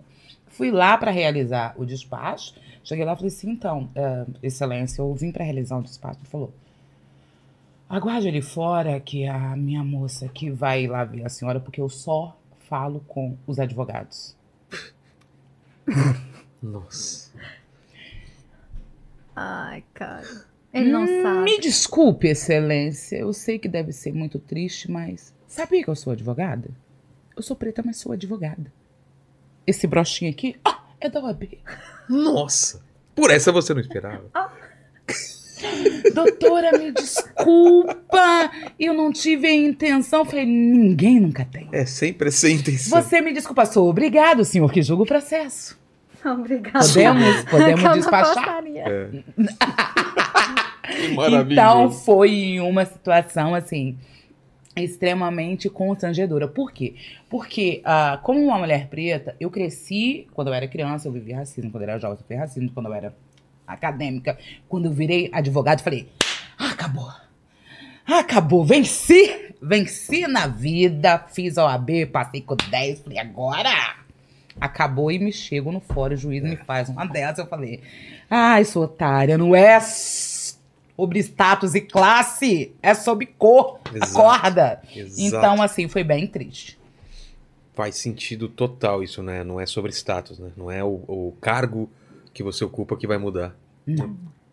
A segunda pergunta é o seguinte: não sei se te avisaram, Ai, meu Deus. mas a gente vai morrer um dia. Vai demorar muito tempo, relaxa. Espero, porque eu ainda tenho... Mas esse programa que é uma máquina do tempo, o pessoal pode ver no futuro. Então, o pessoal que está assistindo aqui há 343 anos no futuro pode querer saber quais seriam suas últimas palavras, seu epitáfio. Fala pro pessoal lá do, do futuro. Aguentou muito e ainda foi muito educada. é isso, é isso. É uma das melhores frases que eu já escutei aqui de epitáfio. Aguentou muito. E ainda foi muito educada, porque o povo não merece. E a terceira pergunta deixa uma dúvida que você tenha, um questionamento que você se faz hoje ou ontem, mas que você queira deixar aí pra galera pensar e tentar responder. Quem que veio antes, o ovo ou a galinha? Paquito. O ovo. Ah, só responder, eu também respondo. Ah, Por que que é o ovo? Porque o ovo, ele vem de outros animais que Mas são quem botou o ovo? antes da É, galinha. quem botou o ovo? É isso. Não, Cara. mas é porque ele fala que o ovo, por exemplo, os répteis vieram antes das aves. Tá, mas, Mas- quem botou o ovo? O réptil? Então, Então. quem- e ele veio de onde? De um ovo. E quem botou o ovo? É isso que eu tô Não, dizendo. tudo bem, mas aí, no caso, o ovo é antes da galinha, porque a galinha é uma ave. Mas a pergunta é do Não. ovo e da galinha. Não, gente, vocês compreenderam bem É, o não que eu é disse. isso. É óbvio que De a galinha... que geram Ô, Paquito, ovo. não vem com essa, não. Meu, meu, meu, Não vem com essa. Eu sei que a galinha nasceu do ovo. Ela tá falando que quem veio primeiro, entendeu? Porque alguém tem que botar o ovo. Não dá uma de. É óbvio que essa galinha veio de um ovo. Mas quem botou esse ovo? Essa é a pergunta. Não vem com, com brechas na, na lei, não. Eu acho que a galinha Vai lá. pegou uma máquina do tempo, voltou. E ela mesmo botou o ovo que ela nasceu, ou seja, Entendi. Não tem, é um looping temporal. Você entendeu? Não existe, não existe um momento onde o, o ovo não existe. A galinha que já existe volta no tempo, bota favor, um ovo. Devolve o meu de pirola certo. agora! Eu vou tomar um agora aqui. Valeu demais pelo papo, adorei, adorei. Obrigada. Obrigado demais, que Ó, papo gostoso, adorei. que papo. Putz, eu abriu minha cabeça pra muita coisa, explicou muita coisa e obrigado demais. Vocês estão sempre convidadas a voltar aqui, viu? Obrigada. E fique à vontade agora pra passar é, é, redes sociais, onde Essa aí. Fada, que o pessoal já conhece o meu. Gente, foi um prazer imenso estar aqui, Vilela, com a Lu, que eu amo. Paquito! Paquito, né? O homem que quer andar pelado O- na rua. eu quero só que ele me diga qual é o creme, o shampoo que ele usa, que esse cabelo Incrível, brilhoso. né? Olha. Muito É, incrível. Qual é que é? Palmolive? Palmolive. Palma- Mentira, menina. Enfim, é, muito obrigado. Foi uma alegria imensa estar aqui com vocês. Me sigam em todas as redes. É Faida Belo com Y, porque é chique o nome, é libanês. Faida Belo em todas as redes. E eu quero aqui só largar um último recado. Nós somos uma gotinha, mas cada um fizer a sua parte aonde está, um dia nós vamos ter um mundo melhor. Muito obrigada. Beijo! Beijo. O... Não vai falar? Alan? Quero, pessoal, muito obrigada mais uma vez por me acompanharem, obrigado pelo acolhimento. Também peço que me sigam nas redes sociais, Luana Davico, quem quiser. Inclusive, tô com lançamento aí para você que quer ser delegado de polícia, corre lá na minha página para conhecer é, sobre esse treinamento específico, porque passar no concurso Sua não é página que é? No Instagram, Luana Davico. Ah, no, no Instagram Vai mesmo? ser no Instagram Tá. mesmo. Afinal de contas, é através do estudo que a gente consegue, sim, mover um pouco mais essa gotinha ainda. E com certeza, principalmente, vou convocar vocês, mulheres, para vir para esse lado que a gente precisa de vocês. Ah, gente, uma última coisa, desculpa, esqueci. O meu livro, comprem meu livro. Não, não trouxe. Justiça para Não todas. trouxe pra mim, né? Pois é. você não Manda depois pra comigo. gente Vou que eu mostro mandar. Aqui. Já Justiça- está na Amazon, já está no Kindle e agora em agosto em todas as livrarias do Brasil. Justiça para. Para todas, Tá. um manual para ensinar a mulheres sobre os seus direitos. Com a Fechou. linguagem fácil. Fácil. Exatamente, isso é o mais importante, que a gente viu aqui. É, Paquito, você que não tem uma linguagem fácil, É, aqui eu é só trabalho com contigo. uma linguagem extremamente rebuscada, Exatamente. sofisticada É. e oculta. exato. Agora é contigo. Galera, é o seguinte, você chegou aqui até agora, não deu seu like ainda, você tá cometendo um crime, então dá um like aí. Nossa, que sacada, hein, Paquito? Ativa o sininho, torne-se membro pra participar de todas as nossas lives maravilhosas, como essa aqui. Você prestou atenção no Eu papo? prestei muito Então quero saber o que, que o pessoal escreve nos comentários pra provar que eles chegaram até o final do papo. Aí é o seguinte, você chegou aqui até agora, pra você provar, pra gente que chegou até aqui, escreve aí pra gente, RH do céu. R, eu achei que você ia falar Viola Davis, mas esse é melhor. RH do céu, escreva nos comentários. Valeu, gente. Fiquem com Deus. Beijo no cotovelo e tchau.